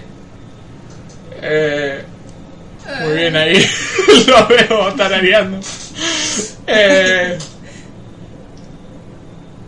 muy fuerte, me pegaron un baldazo de agua fría en la cabeza. Yo venía tranquilo, acá contento, hablando de pito, pum, se murió el negro, corta, pa' tu casa. Eh, se dan cuenta, arruinaron la felicidad del podcast. Ahora nos vamos a poner así todo re. Ahora vamos a hablar de películas y vamos a hablar en serio. Ahora que veo la. Digamos la. Lo frágil que es la vida del ser humano, ¿no? 43 años, hermano. Toda la vida por delante. Elliot Smith, 31 años. ¿Se acuerdan de Rick and Morty? Cuando la hace escuchar y Rick, chico, se emociona y dice, ¿cómo puede ser que alguien tan joven y tan talentoso? Ayer Es- no fue un aniversario. Gente, se murió Nisman. ¿Cómo? Ah, bueno. Eh, Que el sello Kill Rockstar se estuvo subiendo un montón de canciones eh, remasterizadas de Elliot. ah, mira. No, no, no lo vi. Pero bueno. Así es la vida, gente. La única que nos queda es hablar de películas y jugar WoW. Eh, solo me faltan 13 años para los 43. Desperdicié mi vida. Tranquilo, Malvalle. Pero vayan al médico. Daniel Johnston. Eh, Uh, ¿qué más podemos murió Daniel Johnston? Bueno, vamos a jugar. sí, estoy como el, como el Kun. Muy, gran, muy grande el Kun eh, diciendo que los videojuegos tendrían, que los eSports tendrían que ser oficializados. Grande el Kun ahí, militante de los gordo gamers. Está jugando al Fall Guys. Ah, ¿sí? Sí. Es que para mí ese loco ya está. El, el, el Kun va a traer eh, relevancia a los eSports, acuérdense. Como la Torre terminó de jugar y se convirtió en, en el comentarista deportivo, O sea, relevancia mainstream, porque ya tenían Claro, no, obviamente. relevancia. Sí, y cier- ciertamente la van ganando solos, digamos. Sí. El LOL y todo eso lo pasan por ESPN y todo, pero pero el, el Kun va a ser eso que salen con trajecito así en, en la- en los eventos. Bueno, sí, ahora va a jugar tal contra tal. Bueno, yo el otro día le estaba explicando a mis padres que tipo son como, lo toman como deporte de posta y que los chicos se entrenan todo y mi mamá mira como se entrenan. y yo le digo, si vos te pensás que, o sea, tipo yo agarro un teclado y juego igual que ellos, no, le digo, vos te pensás que cualquiera llega a ese nivel, ¿sabes las horas que tienen encima? Eh, y le digo, aparte, la tarasca. Eh, si puedo volver brevemente al odio por YouTube. bueno, lo último. Recuerdo que en un documental de la banda estaba The Edge diciendo, ah, mientras los Beastie Boys luchaban por su derecho a la fiesta, nosotros... Me, me voy trigueando ya leyendo la, la oración. Y ya termi- nosotros luchamos por los derechos de los niños de Kenia. Pero, ¡Culo roto! Edge, chupame la pija, Edge. Pedazo de muerto, por Dios. Aparte ese complejo de Salvador Blanco. ¿A quién salvó Bono? ¿A quién salvó Bono? Con el limón ese gigante que sale 85 millones de dólares. El hijo de puta te tiene que poner un, melón, un limón gigante en el recital, pues si no, no lo escucha nadie. Era como los Red Hot Chili que se tienen que poner en bola. Mirá, no sé, eh, de los dos no sé cuál es más hijo de puta. Si Bono poniendo un limón gigante en un recital o lo otro poniéndose una media en la pija. Nada, los Beastie Boys son unos parte agua de la música de hip hop y del rap. Eh, los Beastie Boys por lo menos unos judíos haciendo hip hop. Hay algo muy interesante que es un, un irlandés y pero ponele, humo. para la época, estaba re bueno el uso que le daban los Beastie Boys a Sí, sí, sí, por eso. Yo puedo creer The Edge, aparte, eh, The Edge, un hijo de puta que esconde que esconde su, su incapacidad técnica atrás de un, de, de la- de la- de un estilo guitarrístico. Y yo tengo nada contra la incapacidad técnica, ya saben. A mí me chupa un huevo. Pero cuando se la dan de capaces técnicos y son unos vende humo, no puedo abrir. Me ayuda. Tengo miedo. Ay, te- Para, vos sigas hablando, yo Bueno. lidio con eso. Eh, claro, yo estoy con vos, Francisco Meis, ahí. Y vos sos músico, Francisco. Vos, vos hacés base de trap, lo sabés mejor que nadie. Eh, que bardea lo viste y vos, pongo, pero tal vez es algo más pi- como Macri. bueno, basta. Algunas noticias de las mundos semanístico de esta semana. qué rico. Eh, auspicia este podcast Monster Coca-Cola. No lo hace, pero si algún día nos hacemos famosos, ¿Qué de Coca-Cola? Coca-Cola ya saben. Sí, ¿En serio? sí, sí. Es más, viste que yo te puse, te conté, me había puesto triste porque había perdido la promoción de la Coca-Cola con los vasos del Mundial de Rusia. Sí. Bueno, me dijeron los chicos que había una nueva promoción y de Monster esta vez. Y fui recontento ahí a la tienda oficial, digo, uy, van a venir un montón de paquetes de Monster con unos vasos. Y cuando veo así eran un par de Monster más baratas, ¿no? Y yo quería unos vasos, como lo de Rusia 2018. Pero bueno, ya está, los perdí. Ya, ya va. Ya va a salir algo. ¡Ey, es verdad! Estoy vestida con los colores de la esposa. Eh, bueno. Che, gente, ¿se van a vacunar? ¿Ya está eso? Eh, hoy vi una nota que decía que en abril iban a estar. en abril, yo me caí muriendo ya en abril. Eh, pero sí, Lucas, tía, ¿cómo no nos vamos a vacunar? Y sí. Por el bien de nosotros y el bien de la sociedad. Ah, vos lo decís por, por, por si tiene fetos abortados y Evil Gay metiéndote 5G a través de una vacuna, una cosa Claro, así. eso iba a decir. ¿Estás tanteando para ver si hay antivacunas acá? Voy a empezar a usar la frase más interactiva, pastor tomando Monster. Si estaba re duro ya antes de empezar a tomar Monster, ¿qué está mal?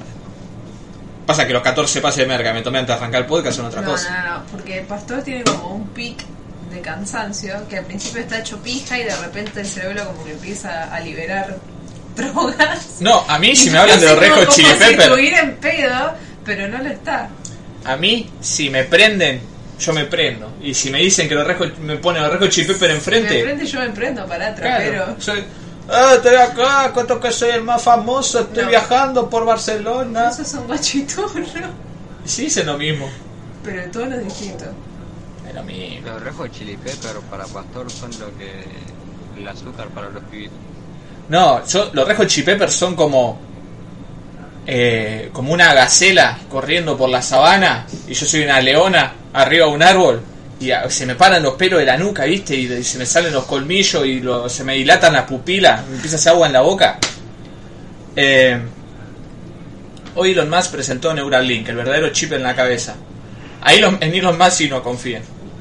Porque... Vamos a terminar como el juego, no sé si lo conocen, Soma, que es que unos científicos desarrollan como una forma de descargar tu conciencia a un programa.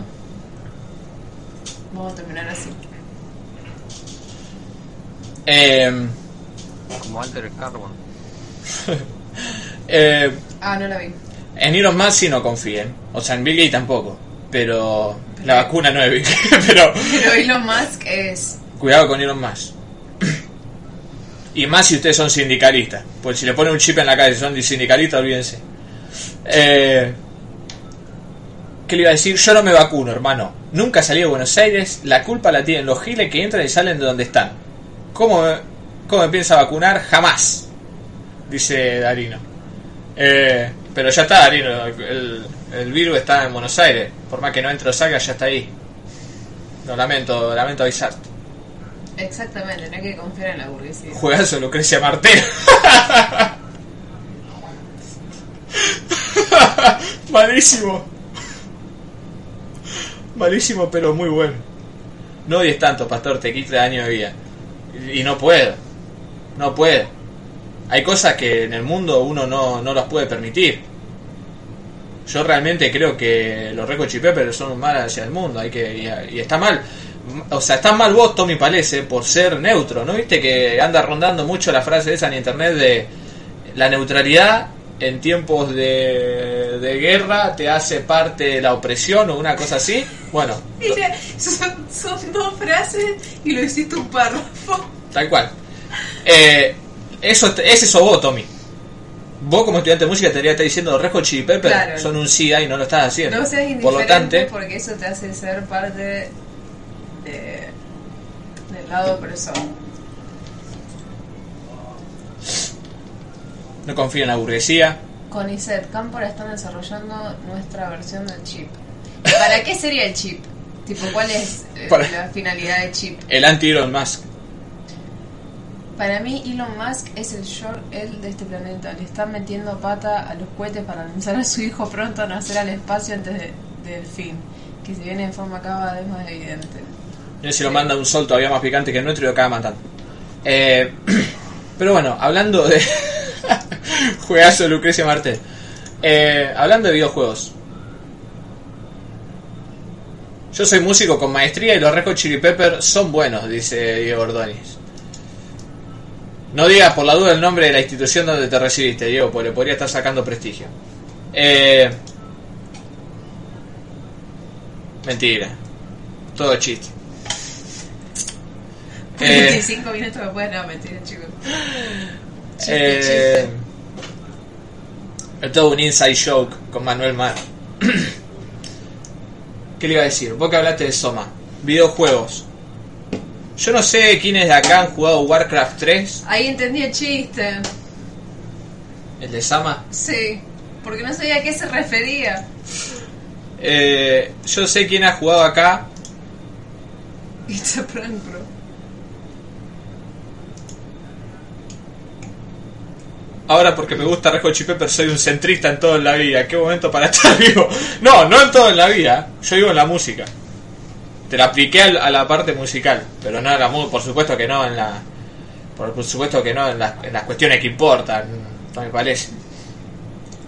Sí, Anfibio, sí. Eh, como le decía, yo no sé acá quién juega al Warcraft y al y al WoW, pero esto es importante, porque Blizzard va a sacar una serie animada de la nueva expansión del WoW y si alguien ha jugado alguna vez o conoce el lore, se la super recomiendo porque parece que va a estar muy buena.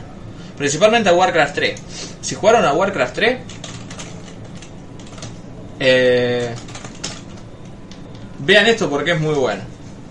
Esto, Shadowlands Afterlife Bastion. Ah, estos de. Eh, sí, es como animado, pero una animación media extraña Ah. que hace. Están metidas en el juego desde hace un montón. Es como una animación, no animación. Eh, Es como una animación. O sea, son los dibujos. comiquera, mirá. Como de viñeta. Me, me gusta mucho a mí esta animación y los diseños, todo. Cómo están dibujados. Eh, uy, la facha de hartas acá, la concha su madre. ¿Vos por eso tenés el pelo así plateado? Sí. Hago cosplay de esto. Eh. ¿En serio? Sí. Soy mal escucha, lo siento, no pasa nada. Era mentira, no soy músico, pero sí disfruto de Chili Peppers. No pasa nada, Diego. Yo, a mí me gusta...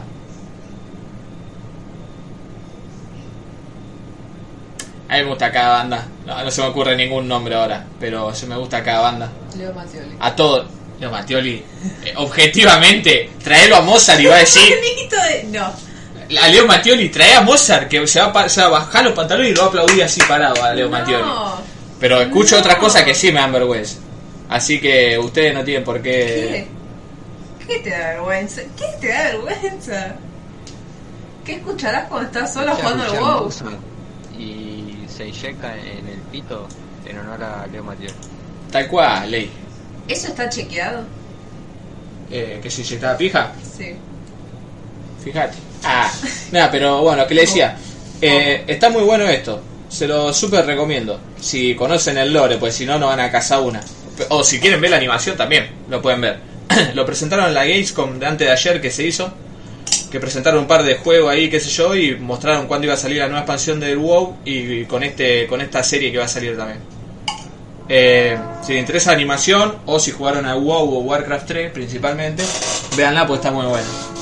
Eh, mostraron cosas del Fall Guys, la segunda season. Va a ser todo así como medio medioevo, de, de guerreros y brujas. ¿Por qué va a tener Season? ¿Por qué ahora que, Fortnite hizo Season todas hacen Seasons? ¿Y por qué este es un Battle Royale también? ¿Qué, qué hace si no hace nada más? No sé. Se queda sin contenido. Ir agregando cosas, pero ¿por qué Season? Y porque la season es como te recitan el nivel para que uno haga de vuelta. Si no queda siempre igual, digamos.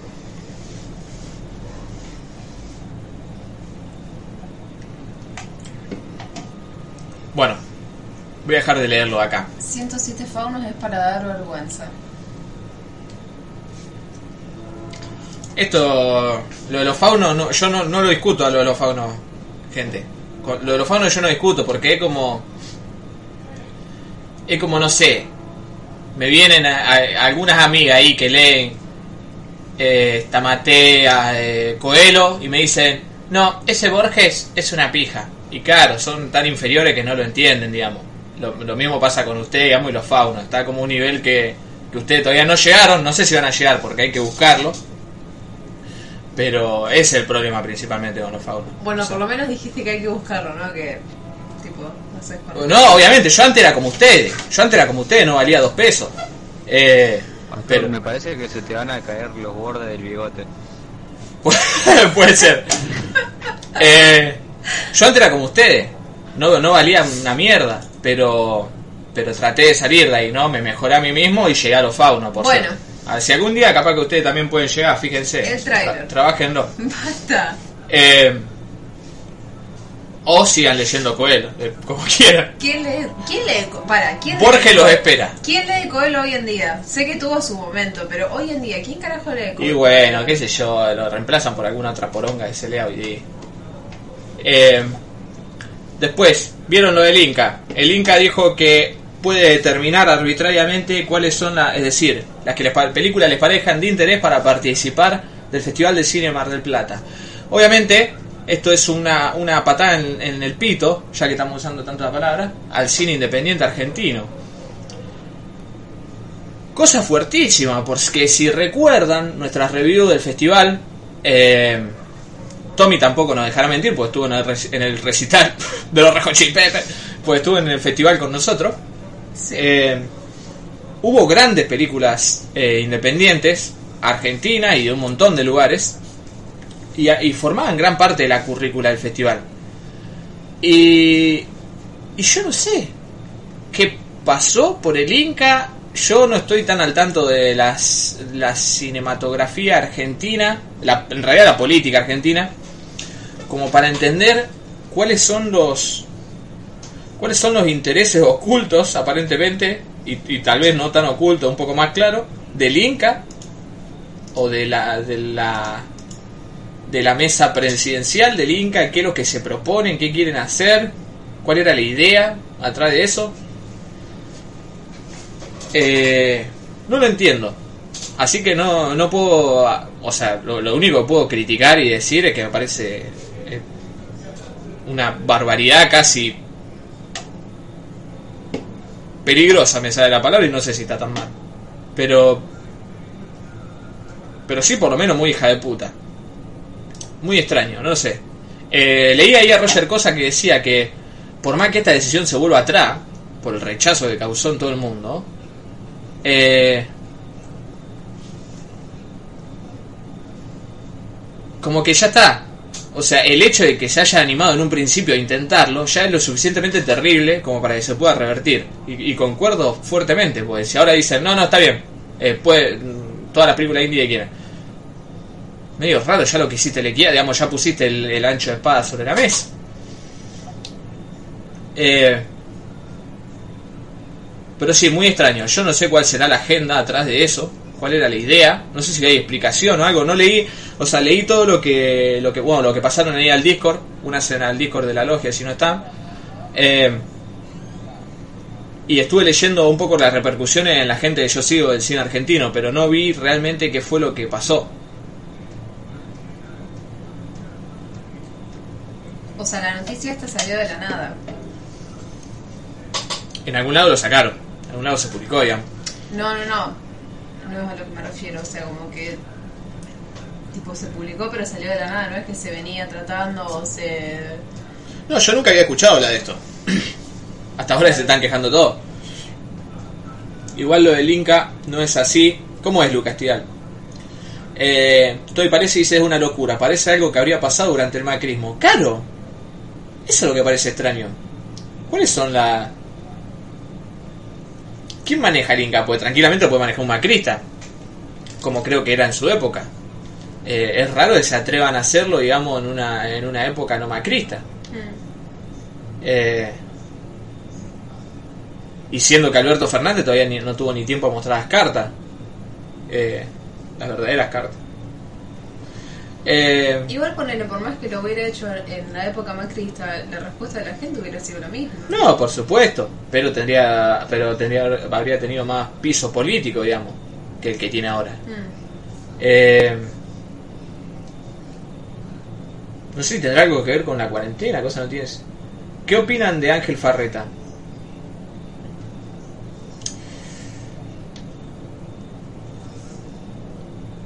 Voy a tratar de ser lo más objetivo y menos agresivo posible, Diego, porque yo sé que Farreta tiene lectores muy acérrimos a él. Pero a mí me parece muy... No me gusta Farreta, para nada. Eh, me parece que tiene una pose de intelectual malísima ya para arrancar muy... eh, al día de hoy... El que tiene el canal de YouTube. Eh, no, ¿cuál es? Leí. Un viejo que es re pedante. Ah, puede ser. Cine. Puede ser que sea. No sé si tiene canal de YouTube o no. No sé. Es director también. No, no, no. Eh, me parece que tiene una pose de intelectual que creo que todo, en todos los tiempos, pero mucho más ahora, da mucha vergüenza ajena. Mucha vergüenza ajena. Y todo el tiempo está citando textos filosóficos como casi... Que esto no tiene nada de malo, pero lo cita como si fuesen una... eh, como si fuese una fuente absoluta de conocimiento que tiene él. Y encima los textos de cita son textos basiquísimos de autores súper conocidos de primer año de cualquier facultad de humanidades. Eh, las críticas que hacen, que hace la review, y no solamente las críticas de las películas, sino que cualquier texto que escriba sobre cine, y no sé, también lo he, lo he leído escribir sobre otras, otras cosas, cualquier texto que escriba tiene una... eh, creo que Borges lo habría visto y se, la- habría cagado encima, pero... eh, barrocosidad, pero tan, tan ridícula, tan ridícula, que... O sea, yo por ejemplo, alguien que no lee mucho, o que no le interesan las cuestiones eh, de lectura o de crítica literarias, nada, y que no tiene un vocabulario muy rico, ponele. Yo le tiro eh, una review de Farreta y no va a poder eh, entender una pija lo que quiso decir. Si yo le explico la review detrás de, de esa del, del robusto lenguaje que usa, va a decir, ah, es una pelotuda lo que está diciendo el viejo. Y, y exactamente eso. Y a mí me parece ridículo que hoy día sigan existiendo críticos como eso.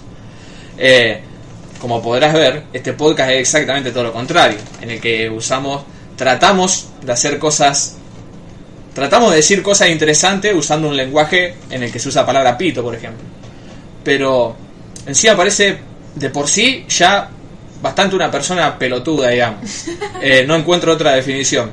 Y encima la pose que tiene... eh, eh, ¿Viste esas personas que nacieron bien y terminan bien en toda su vida? Como que nunca tuvieron un problema Un cuna de oro. Claro, y me refiero social, económico, cualquier cosa. Eh, y, fanático del cine hollywoodense y del cine industrial, tratando de sacarle jugo a cosas que no lo tienen. Entonces, ama, qué sé yo, está todo el tiempo bardeando a, a los directores de cine de festival, que no sé a qué se refiere él con eso. Eh, como que son eh, arsi o pretencioso o agrandado porque, qué sé yo, capaz porque en la película quisieron poner un mensaje político. Eso lo bardea. Eh, me parece nefasto Farreta y me, da vergüenza que, que tenga algún tipo de legitimidad crítica en la Argentina. Eh, ¿Qué dijo Fernando Martín Peña? No lo vi a Fernando Martín Peña opinando. Leí ahí el texto de Linás que pasó el Tommy y leí al, al, al Roger. Ah, y creo que a, a, a, a Calorie o a uno de esos. Tommy Polesi dice, ¿no es el tipo que bardeó Parasite porque Corea se industrializó rápido? Estoy seguro que jamás Farreta iría a algo como eso. Eh, estaría completamente del otro lado. Eso tranquilamente puede ser Nicolás Priviera, uno de esos. Eh, Luis Puenzo es el presidente del Inca y empezó con el nuevo gobierno. Ah, mira. El director del Inca cambia con el gobierno. No sabía. Es como los ministros. El que dice el ley. Fareta es un cazapichones. Ojalá. eh, ¿Se hace el snob? No, no se hace. Es un snob. Porque claramente trata de pertenecer a algo que no le da. Y que no pertenece. Me, me echa películas pochocleras con filosofía clásica. Estamos hablando del mismo, Darío. Entonces sí, ley, debe ser ese. Eh, Sí, ¿A quién estamos odiando ahora? Ángel Farreta, un crítico de cine argentino. El que escribe en el. Ah, no, ese Quintín. no sé, la, la crítica, una vez Piglia dijo que los, los intelectuales de derecha ya no existían. Eh, porque, que comparándolo con su época, digamos, eh, eh, previa a historias más fuertes de la historia argentina, en la que sí había intelectuales de derecha, ¿no? Y eran intelectuales muy interesantes. De hecho, Toda, toda la historia está llena de de hecho Jorge, intelectuales de derecha. Jorge Luisito era un intelectual que no opinaba tanto de política, pero estaba ahí, presente, y sabía cada uno, todos sabían la... Eh, pero si hay algo en el cine argentino, es la crítica de derecha, que es increíble, que... Que claro, como hablan de cierto cine, como que queda medio oculto, es, es muy extraño. Algo- algún día, y algún día otro proyecto nunca a llevar a cabo, eh, alguien tendría que estudiar a la crítica argentina, porque tiene cosas muy graciosas. Las relaciones que hay entre ciertas revistas y ciertos críticos consagrados, que después terminan siendo, que dice, ah, bueno, son críticos, que ellos a quién le importa. No, pero terminan siendo programadores los festivales que los festivales más importantes de Argentina, que suelen ser siempre los mismos dos, el Bafisi y, y el Festival de Cine Mar del Plata. Que, que son muy interesantes. Y cuestiones políticas y sociales me refiero. Pero pero sería estaría copado. Y bueno, Mariano Linás, que nosotros leemos los textos y nos cagamos de risa y le bardeamos la flor y esto que el otro y decimos que un pelotudo cuando se lo bardea Roger Cosa. Ah, Roger Cosa esta semana justo subió un puterío, otro un nuevo un nuevo drama. Es como de los dramas de YouTube que se pelean los youtubers de maquillaje. Bueno, lo mismo pasa con Mariano Linás y, los y los críticos de- del con los ojos abiertos. Es muy gracioso. Los youtubers de maquillaje. Eh, que también se están peleando de vuelta, como esa vez que se pelearon por la cordillera, que estaba ahí Mitre en los comentarios puteándose con los otros. Eh, pasan cosas muy graciosas en la crítica de cine argentina. Tendríamos que. Capaz podríamos hacer una, una sección o un, un- una nueva serie en Stalker que subimos una vez a la semana, esta, esta, semana en la crítica argentina. Tal dijo tal pelotude. Farreta es amiga de De Caro. Por supuesto que es amigo de De Caro. Por supuesto. Le gusta el mismo cine. Si sabes de política, mundo real, no puedes ser intelectual y de derecha. Roger Cosa haciendo make-up. ¿Se imagina Roger Cosa onda Jim Char ahí? Eh, bueno. Eso de lado. Vamos a ver cómo avanza y lo seguiremos comentando. ¿Qué vimos en la semana? Eh, Ley, ¿querés empezar vos, eh, vos con qué has visto en la semana? ¿Cuántas viste? ¿Querés tirar una hora, después tirar otro? Vi muchas, pero voy a hablar eh, solamente de tres. So- Eh, la primera eh, la voy a utilizar de puente para hablar de otra película. Bueno. Eh, la película Mi amigo alemán, Ajá. eh, creo que es del 2011. 2019, eh, puede ser. Protagoniza Celeste Cid Ajá. Con otro chabón que no, recuerdo el nombre. Eh, es una película sobre dos familias alemanas eh, eh, enfrentadas porque la familia de Celeste Cid son judíos alemanes y la familia del amigo eh, son judíos, eh, judíos, son alemanes nazis que se vinieron a Argentina.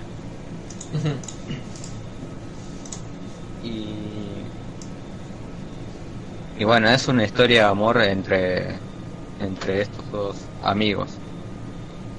Eh, pero la película igual se centra más en el en, en algo más ideológico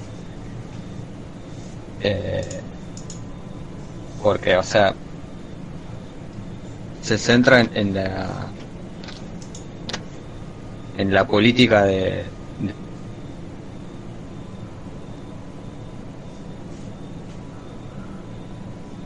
¿Leí? ¿Se cortó?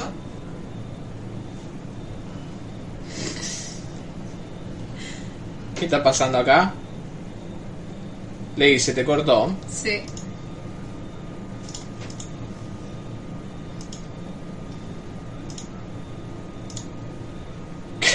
¿Qué es esto, por Dios?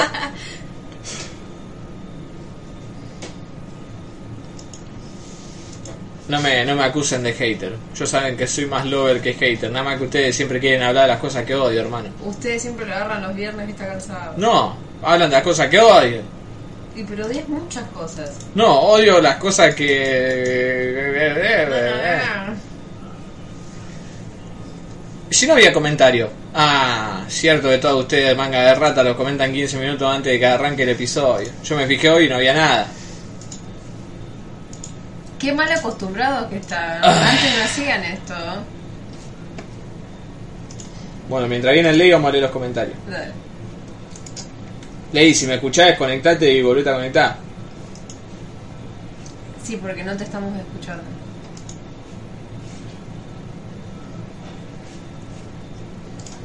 No, eh, los 100 minutos fueron hablando de Pitos, Batman y...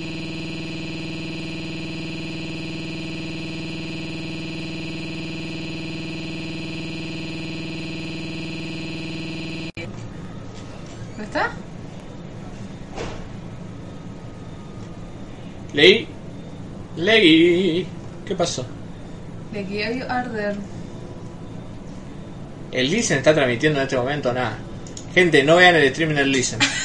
Re mala leche. Si yo, engan- yo engancho a alguien de Stalker viendo el streaming del Listen, lo baneo para siempre.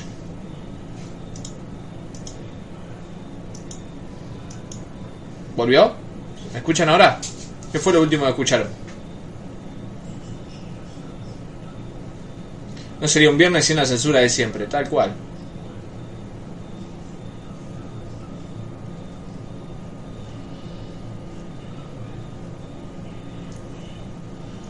Sé, le- bueno, mientras vuelve el ley hacemos una review nosotros. Eh, pará, ¿Qué? you don't have review. Eh, no. Review yo. Sí, puedo hablar con vos la película de mierda que vimos. Bueno, bueno. Eh, Ah, vi lo que escribiste, profesor Cocoon.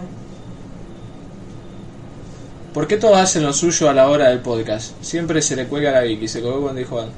Eh, porque, porque son la competencia, Scar, Kira. ¿Kira? Sí, pues le dije Scar pensando que Kira y que él no estaba porque se sumó recién. Sí. Eh, y yo a los dibujantes los tengo en una bolsa. Que yo los dibujantes. No. Franco, te remil. No, Franco, pues hace mucho está. Eh, pero así, Kira, son los. Son los. Es la competencia, por eso, ya saben. Yo engancho a alguien viendo el stream del Listen, lo liquido para siempre. Listen. ¿Qué te bardeo? El, el a la tarde estaba transmitiendo el CSGO y solo se veía su cara con el fondo negro. ¿Ese es tu ídolo? Cuando dije que el Listen era mi ídolo. Y aparte avisale, boludo, que no se ve el coso. Eh, ¿Se colgó como... ¿Se colgó? ¿Sigue colgado? Supongo que se refieren a antes. Eh, a ver, los comentarios de la transmisión anterior. Si se escucha bien, escriban pito.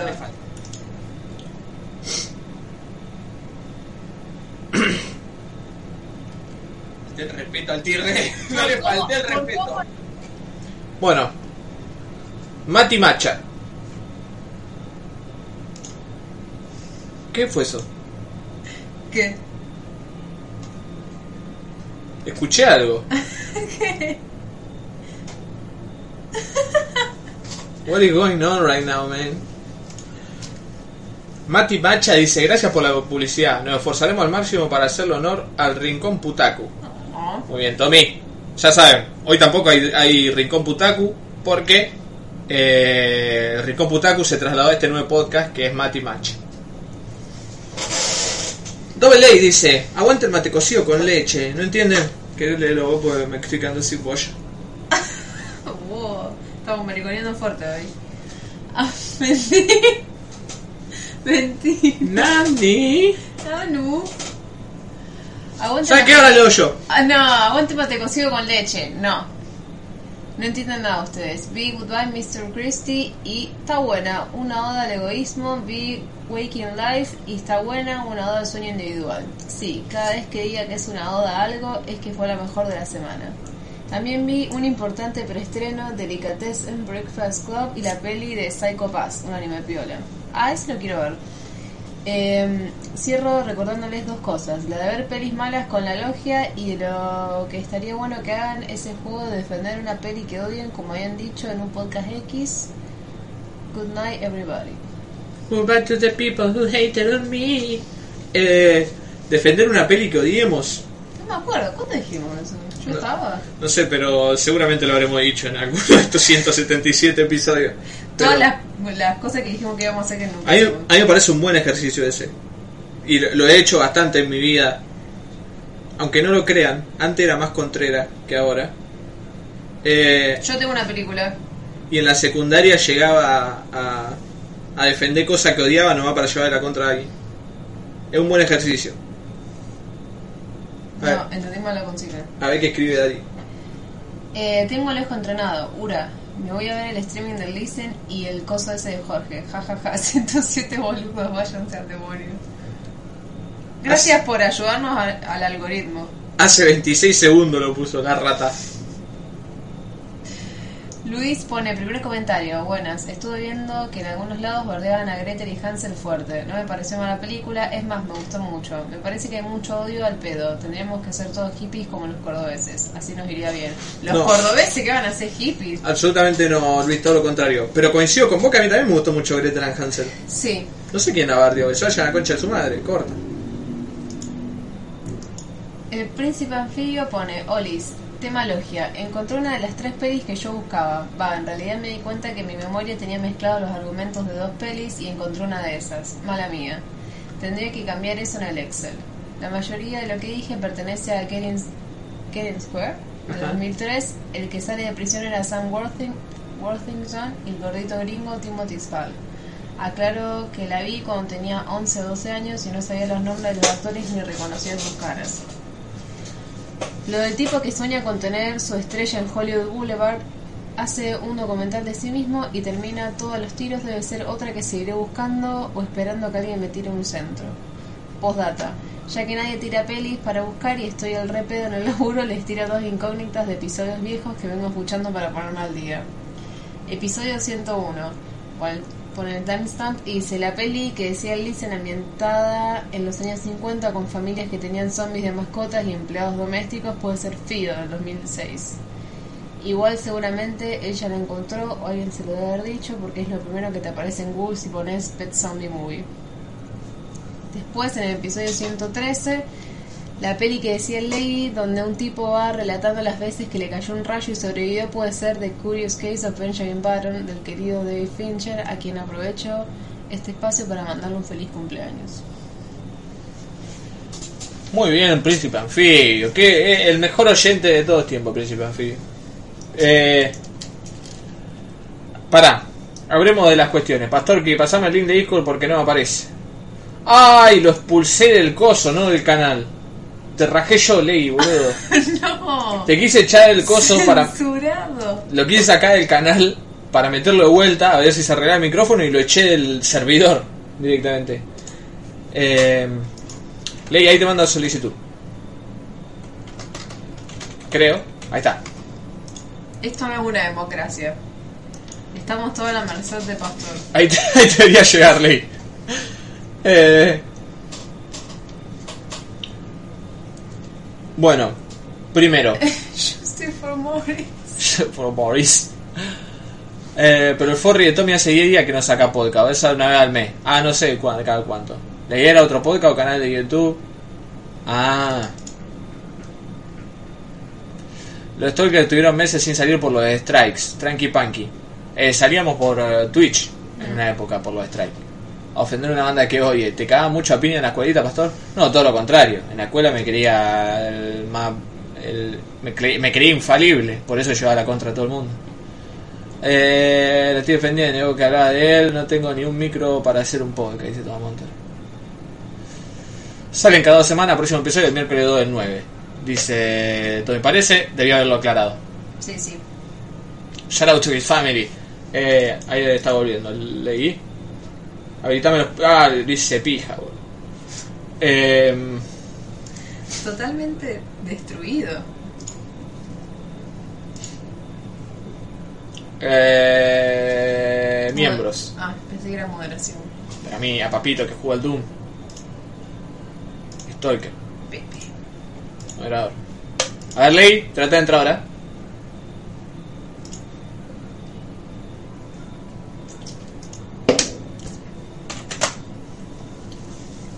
Leggy, Leggy.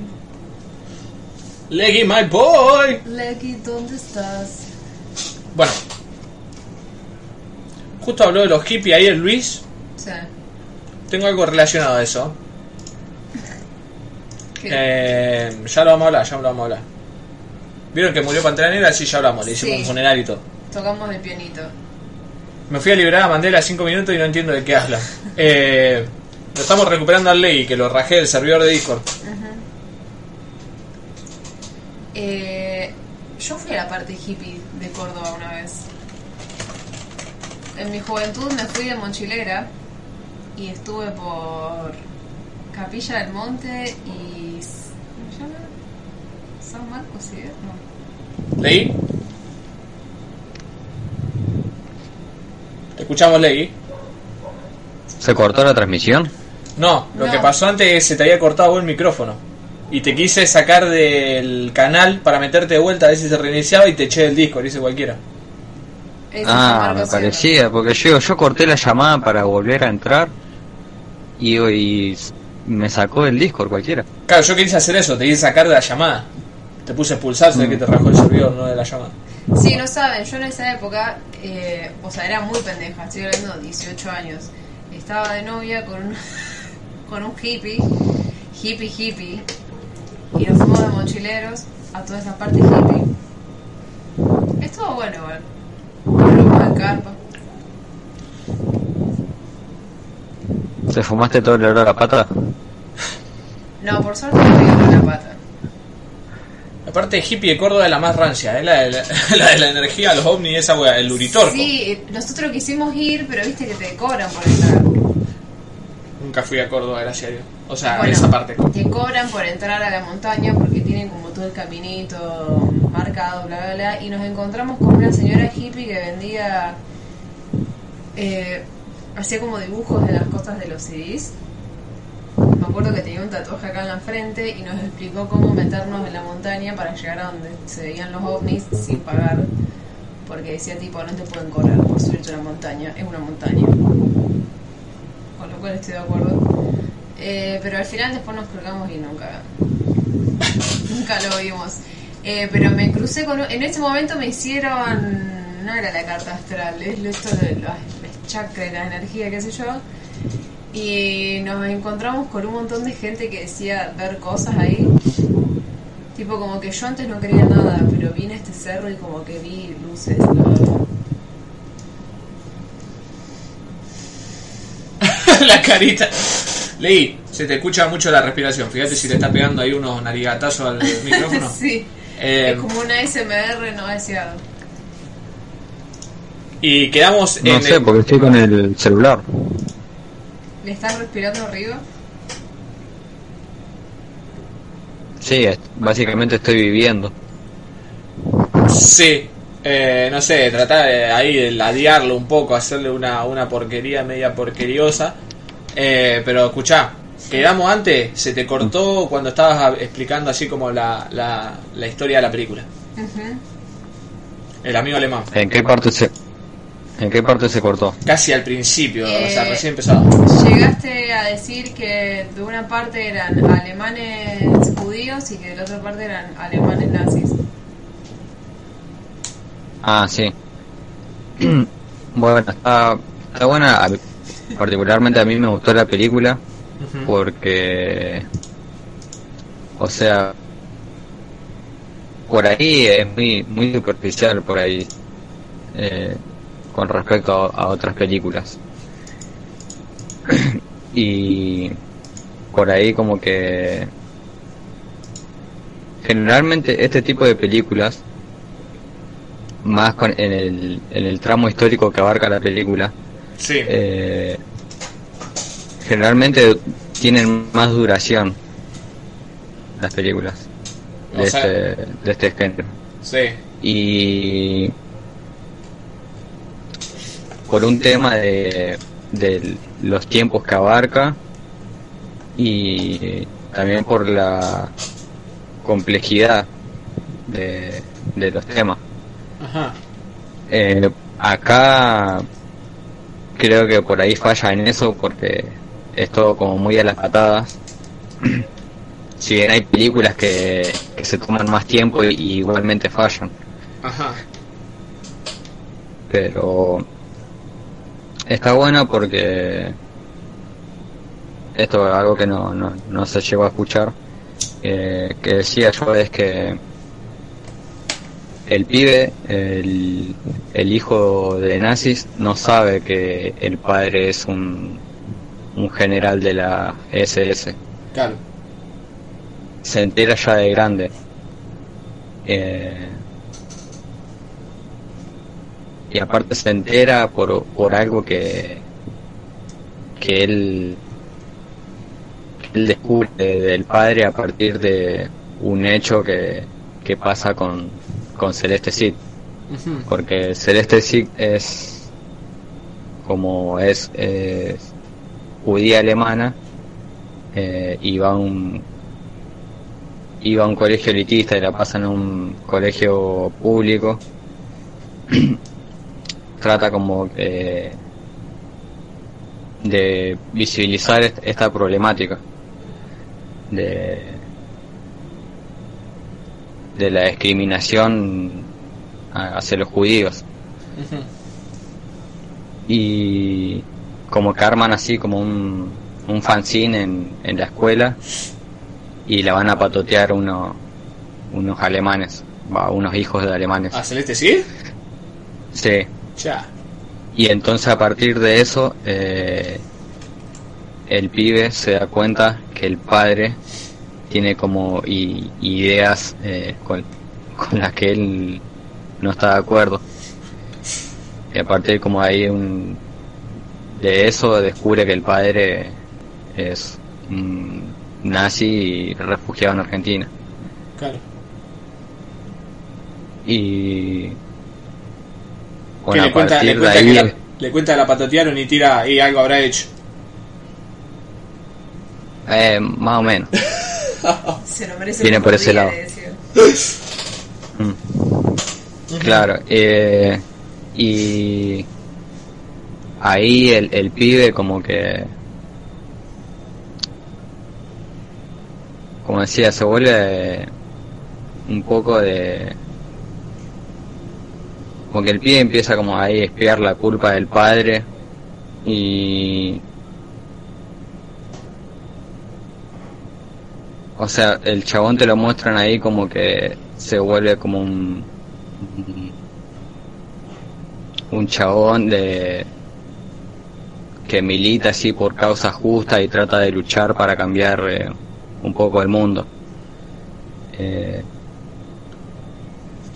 Un activista. y a la vez, o sea, paralela, paralelamente con eso está la historia de amor con Celeste Cid, Que, o sea, Celeste sigue tra- trata como de pujar todo el tiempo y remarcarla al pibe de que, bueno, entiendo eh, que vos te sentís culpable por lo de tu padre y qué sé yo, y que tratás de demostrar que vos no sos lo mismo y que querés hacer un cambio.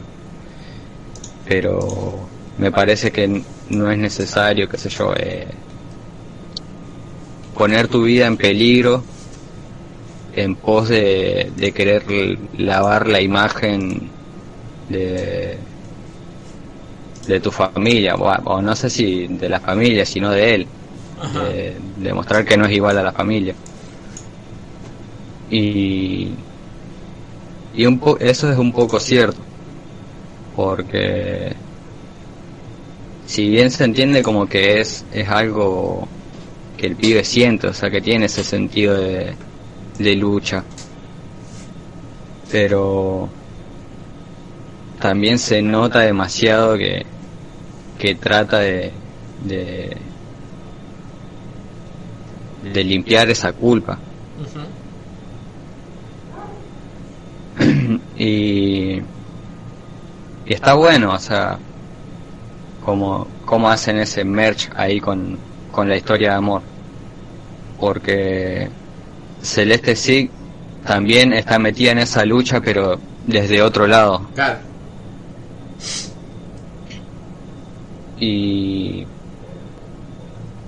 hay algo muy bueno que rescato de esta película, eh, una idea que tira, que, que me parece muy válida, o sea que apoyo esa, esa idea. Ajá. Que el pibe le, le tiran una a Celeste Cid, eh, a mí me quieren dar un cargo, o me quieren poner en este lugar, pero me quieren poner en este lugar para que yo me calle la boca.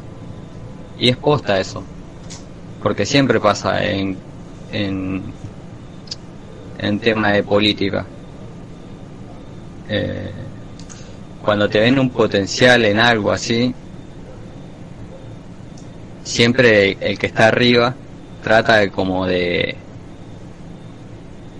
de, darte el lugar, pero en el sentido de, de, sí, mira, te doy el lugar, pero mira que vos estando de este lado va a haber cosas que de las que te tenés que callar o, o hay cosas que tenés que ceder que no, no puedes hacer de la misma forma eh, que lo estaba haciendo cuando estaba militando en, en un partido o en cualquier lado y era simplemente un vocero. Claro, es como una institución de poder cuando quieren engatusar a alguien que es muy crítico con eso. Eh, Sí, Pasa. eh, en las películas que son parodias, digamos, pasa mucho. Yo me acuerdo de películas aquello, Mm. así parodias de la Unión Soviética, de cuando uno era muy crítico, y sí, era crítico hasta que le daban un cargo como, como qué sé yo, eh, eh, director de alguna, de alguna empresa, ¿viste? Una cosa así, y dejaban de ser críticos porque lo terminaban comprando con eso. sí. Y eso es algo que vi mucho, o sea, en, en asociaciones o centros culturales o lugares, viste, así de... eh, que de- dependen de- del gobierno o algo, Sí. como pueden ser comedores comunitarios y cosas así, que siempre está el, el que te dice, mira, yo te consigo esto, te consigo lo otro, pero el que se lleva el rédito voy a ser yo. Sí. Y es como que siempre te quieren ahí abajo y, y siempre se, se llevan todo el mérito de ellos. O se codean con vos simplemente por una, una cuestión de, de decir, mira, yo me, yo me meto en el barro. Y nada más. Sí. Pero vos, o sea, soy tu amigo, pero vos siempre vas a ser menos que yo. Eso tenerlo claro. También pasa cuando cuando cierta cuando ciertos partidos políticos, por ejemplo, tienen varias subdivisiones adentro y por ahí cierta subdivisión criticó mucho a cierta subdivisión también de ese partido político hasta que le ofrecen, che, mirá, somos primera fuerza, seguramente si salí con nosotros va a ganar gobernador de esa provincia que siempre perdiste eh, y se olvidan de toda la crítica que habían tenido para poder ser gobernador. Sí. ¿Hamkin dijiste? Sí. Hamkin. Todo lo contrario, Hamkin. ¿A dónde? Y Hamkin era radical, en vez de engancharse con lo del PRO, que lo podría también haber llevado a la victoria, se enganchó con los socialistas. Con el pro acá le va a llevar la victoria. ¿Y sí? Y si acá del CEL casi fue gobernador. Roy, Roy López Molina casi fue intendente. Pero no, se fue con los socialistas. Yo me refiero a otro a otro ser más nefasto que hay ahora en nuestro querido gobierno rosarino. Pero No gobierno rosarino, pero que nos alcanza. Así no me falté respeto, mira, al pobre Javi. Sí, leí, perdón. ¿Te gustó entonces? El amigo alemán. ¿Dónde la viste Sí. esta? Pues no la. No me saltó acá en Google al toque. Eh, la vi en un- una página truchísima, eh, calidad polemiquísima. Eh, ¿Cómo se llama la Ya ni recuerdo dónde la vi. bueno, pusiste. Acá, pusiste acá, ver- acá me parece que la tengo, la tengo guardada en, en, en un link. Bueno, si no me importa, seguramente pusiste ver el amigo alemán online y la encontraste, así que no Pero, muy ¿cómo difícil. la encontraste? A la película. Ah, ¿la viste ahí, Por- Ricardo? ¿La viste en esa página o dijiste voy a buscar deliberadamente esta? No, no, no, porque no recuerdo qué película bélica estaba buscando y me saltó como recomendada esa. Y cuando vi Celeste Stick, digo, Celeste sigue haciendo una película con un título alemán. Ah, Y digo, Celeste sí habla alemán y me, me dio curiosidad eso. para, ¿y habla alemán en la película? Y- Sí, hablan alemán, pero estoy completamente seguro que está doblada. Ah, está doblada. Mm, Bueno, casi. Porque busqué, busqué data a ver si, si habla en, en alemán así y no, no encontré. Claro. Acá encontré la peli, el, el- el link. Es en peli 24 punto gratis. Muy bueno. De la Era todo, era todo re polémico, mal. Eh, ¿Qué te iba a decir? Me hiciste acordar.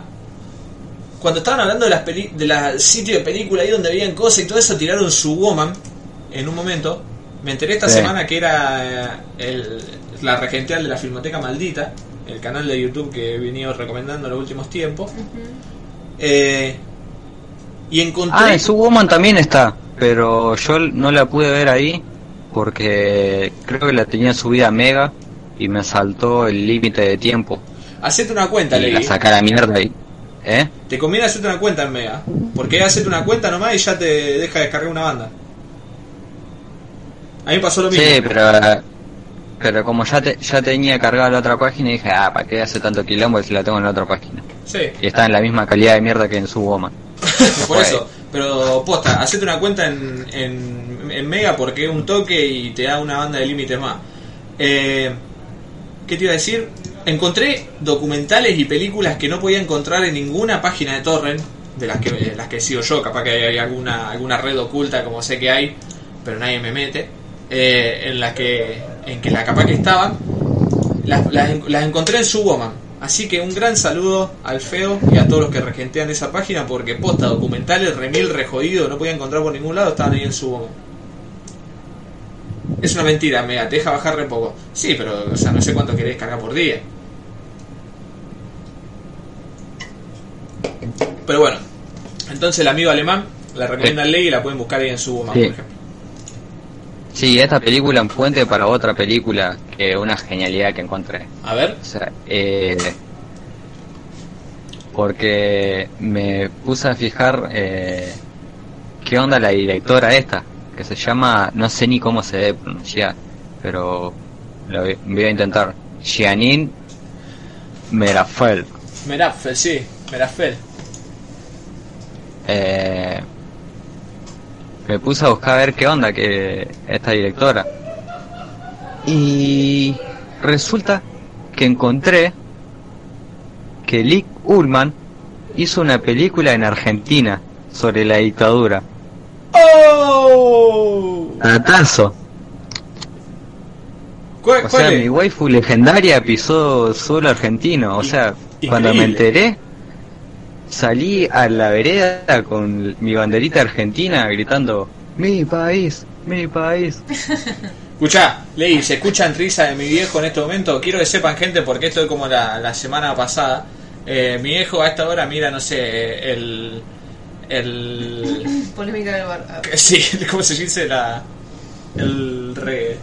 El La, rewatch. repi- la repetición. Mira la repetición ahí de, de polémica en el bar, una cosa así, no sabés qué está viendo. y- payo, te salía en inglés. Recallita boca, vos, me para allá. Eh, así que está viendo algo de eso y se caga de risa. Y imagínense, si yo soy jetón, ustedes no saben lo que es mi padre, por amor de Dios. Eh, Todo estaba en volumen al máximo. así que imagínense que está ya a varios metros de distancia, porque estamos en el fondo del patio, Por una puerta, dos puertas. dos puertas cerradas. El tema que también está esto con la ventana abierta y rebota todo en el patio y, y pega ahí justo en el micrófono. Pero, pero es él. Eh, la repetición de cantando. No, por alguna razón que cantando juntos parece una pelotude. Todo lo otro no. Eh, pero sí, leí, escuchá, es increíble esto, boludo. Es como si me estuviese diciendo que no sé, que Claudia Cardinale hizo una película sobre Central campeón del 71. Claro. ¿Qué- Bueno, pero está más o menos cerca porque Cardinales hizo eh, Fiscarrarlo. Ah, es cierto, es cierto. ¿Cómo se llama la, la película esta de Lee Bullman? Eh, la amiga The Girlfriend. es del 88. Sí. Eh, Osvaldo Bayer la de- escribió. sí, sí, la investigación y todo, o sea, en la que está basada la película es, es de Osvaldo. Increíble esto. A ver qué dice Eh, María. A ver. Está, Sí. está copada y a, y, al- y a la vez, o sea, tiene muchas falencias la, la Sí. película. Me imagino. porque es sobre la historia de la historia de lucha de de Lee Gullman como como madre de hijo desaparecido y la persecución que le hacen a a toda la familia y, y a todo el que esté cerca todo el que todo el que se involucre con la familia porque a ella le, le dicen la, la rusa. O sea, ella viene de familia de rusos y le desde chica le dicen, eh, rusa, la rusa, rusa de mierda y qué sé yo. Eh, Eh, y el marido, el marido es, eh, eh, ¿cómo se llama? Eh, Federico Lupi. Federico Lupi. sí. Otro golpeador. sí. Y ¿Federico Lupi vivo o se murió ya? No, se acabó muriendo. murió. El año pasado creo que murió. Murió antes que lo cancelaran, ¿te acordás? ¿Cómo antes que lo cancelaran? Sí, hace un montón que estaba cancelado el viejo de mierda Y ese. pero nunca estuvo cancelado del todo. Nunca nadie puso el foco en, che, a Federico Lupi, ¿cuándo lo vamos a dar en serio? Murió antes. Eh, y bueno, y también la amiga, la amiga de ella, la amiga de la infancia, que se llama Raquel, que es una actriz eh, de teatro reconocida, Ajá. Eh, que también sufre persecución, porque es amiga de, de Liz Goldman, que se junta con la, con las madres de Plaza de Mayo y, y va a protestar a, a la plaza y hace quilombo y hacen sentadas y todo eso, ese tipo de cosas. Claro. Y también la sufre porque, o sea, la, la atacan y le hacen un atentado, o sea, re, re guaso, eh, en el medio de una función y cosas así. Eh, y se exilia, o sea, todo, todo el mambo, o sea, que, que pasaba en, en esa época. Pero es una historia de lucha, o sea, de de, de Liv, Liv Gullman contra el Estado y también contra la familia y y o sea con, con todo su vínculo cercano porque todos eh, todos le remarcan como eh, para la mano porque esto se puede ir al carajo en cualquier momento, que estás esperando que maten a otro más y qué sé yo, y todo ese tipo de cosas. Y ahí Claro. flaquea la película porque se vuelve muy repetitiva con eso. Con las advertencias típicas de la época. Sí, sí.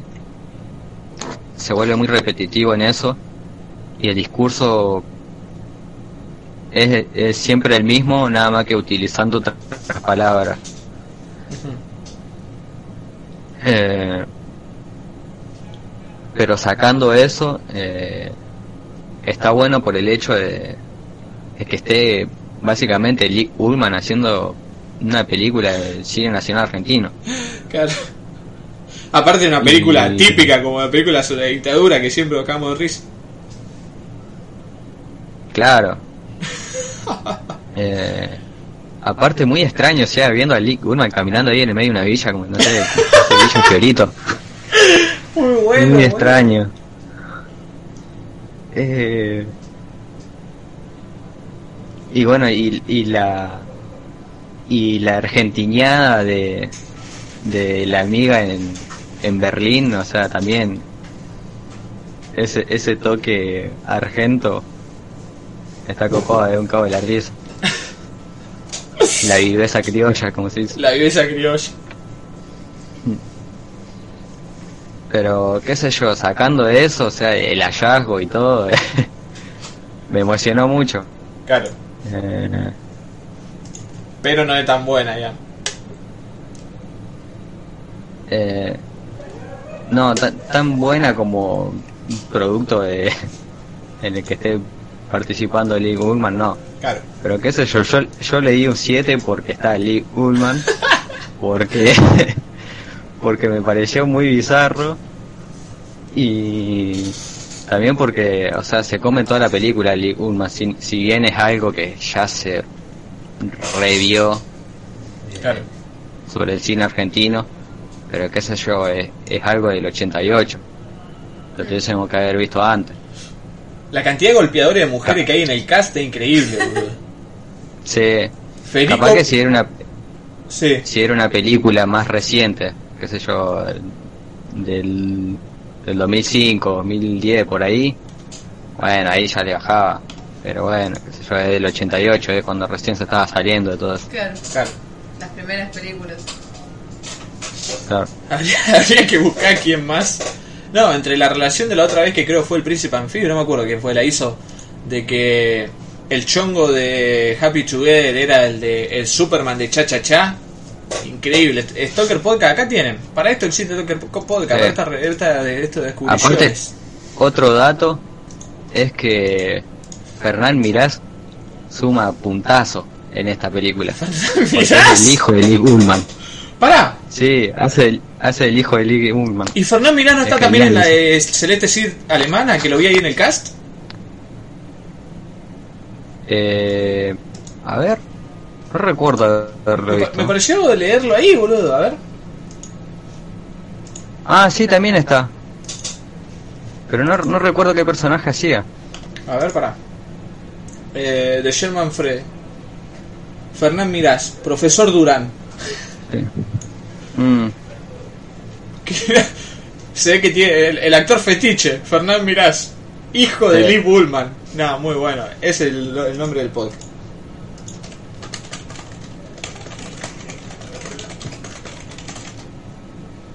Bueno, entonces leí semi recomendás solo por la existencia bizarra de Lee Bullman haciendo una película sobre la dictadura argentina, La Amiga, sí.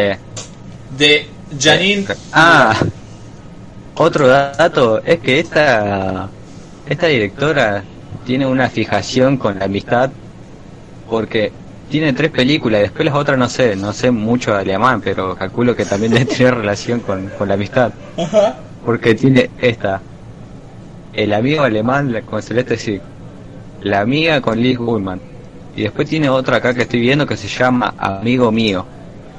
Ah, Queridos amigos. Ah. Sí. Mira, estudió con Alexander Kluge, dice acá. Ya. Bueno, Por lo que leí de la directora, dice como que tiene un prestigio armado afuera y, y a nivel nacional también. sí, sí, mírala. Bueno. Como dice el título de este programa, ¿acaso la mejor película de la historia? Puede que no. Eh, jaja, era clickbait, se lo comieron. Eh, acá el, el príncipe anfibio tira una sutileza perona de Ingmar Fabio. el merch. Eh, bueno, con la Vicky nosotros vimos una película de terror que se llama La Casa Muda. malísimo. Una, una película uruguaya. Que es una caca. Cuenta la historia de una chica que va con el padre a una casa de campo de un gaucho, de un terrateniente ahí, a, a reformarla, digamos. Eh, y apenas entran a la casa, ya a la noche empiezan a haber un montón de situaciones paranormales en la que liquidan al padre y ella se queda sola escuchando cosas y viendo cosas. Súper genérica, Pero O sea, el punto de que es un cliché atrás de otro. Y yo al principio eh, no quería bardearlo mucho porque se nota que es como muy independiente. Muy Es independiente. tipo hecha con dos pesos. Eh, porque más que nada es la locación, o sea, la casa y después tipo algunos efectos medio, medio polémicos. Eh, pero después me convenciste. Y dije, no, ¿sabes qué? Posta, esto es una verga. Muy, muy genérica. Encima después la revelación final y de cómo se No resuelve todo es malísimo, es muy malo. Porque, ponele, yo la empecé a ver, ¿qué habían pasado? 10 minutos de película. ¿Cuánto puede llegar a pasar en 10 minutos de película? Nada, no pasó nada, era lo mismo. Claro, o sea, debe ser, son ellos llegando a la casa. Sí. Y cuando empezaron a revelar, o sea, yo no sé por qué te preguntaban cosas, te preguntaba cosas tipo la película de che, dijeron esto, porque era como tan todos tomados de los pelos, que no, no tenía sentido. Eh, que es como que, o sea, sí, entiendo que me querés hacer el típico plot twist de, de la mitad de las películas de terror, casi hacia el final, pero acá no tiene sentido porque nunca o sea, no había forma de saberlo, no está bien explicado, como que es todo muy ok, supongo que esta es la historia. Sí, pero aparte, eh, muy, muy mal. O sea, como que la relación final, como que súper basada en el personaje, no trasciende a nada, pero encima ni siquiera algo nuevo, es algo que, que incluso también ya se han visto en películas de terror y que termina supuestamente justificando, encima del peor tipo de terror, en el que todo lo que estuvimos viendo nosotros se justifica con algo al final que, eh, que cambia todo lo anterior, pero no lo reinterpreta en el sentido de, bueno, lo que vimos es real y, y, y ahora con esto, esta información que tengo, tengo que reinterpretar todo lo que vi hasta ese momento. No, cambia todo, o sea, lo que estuviste viendo no importa, porque era otra cosa. Claro, no tiene sentido ahora lo que estuviste Eh, viendo, básicamente. No me gustan ese tipo de película, y por más que sea uruguaya, súper independiente, eh, y que tenga un remake yankee, no le encuentro valor alguno a la casa muda. No. Eh, aparte la chica pobre actúa muy mal. Ay, sí iba a decir eso. No Eh, quiero ser cruel por lo que decimos, pero Claro. eh, la chica, y- pobre, intenta llorar en toda la película. O sea, cuando se acuerda, tipo, ah, de una la estoy pasando mal. Intenta llorar y no le sale, pobre. Es como que yo... "Eh", ese es el llanto. se ve como una de esas películas que circulan como la gran película de terror extranjera entre los angloparlantes. Ni eso, ni eso, porque es tan genérica, Tommy, pero dolorosamente genérica. Hace mal, yo me, o sea, a mí me, me- no, no me hace mal, digamos, me triguea cuando las veo, y estaba muy trigueado viendo esta película. Claro, porque, o sea, yo prefiero que una película sea una verga, pero que de última intente hacer algo copado, o intente tener una idea original, que de última la idea sea una cagada, pero esto es, es aburrida, porque no pasa nada, y la historia que tiene, además de tener un, un intento de plot twist que no tiene sentido, la historia es lo más genérico que hay. Prefiero que seas una garcha, pero me entretengas a que sea, a que encima de que sea mala película sea aburrida.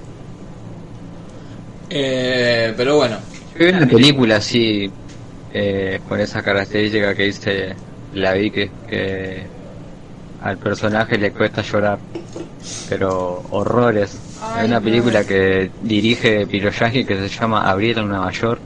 ajá, Es malísima, boludo. Está el, la mina, o sea, llora hasta ahí.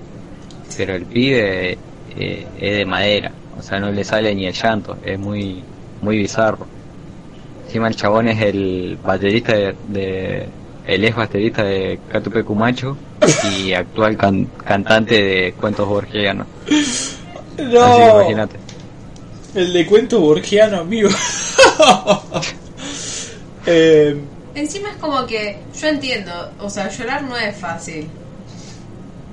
Pero si vos sabés que no te sale, dejá de hacerlo todo el tiempo en la película. Hace otra cosa, qué sé yo. Mostrar que estás acongojada, pero de otra forma. Sí, no, porque eh, hac- hacía cara de llanto, pero hacían... "Ah", y decían... "Ah, ah", encima, Tres veces paraba. 15 minutos. Y así. los actores argentinos saben que actúa mal, ¿no? Igual esta de Uruguaya.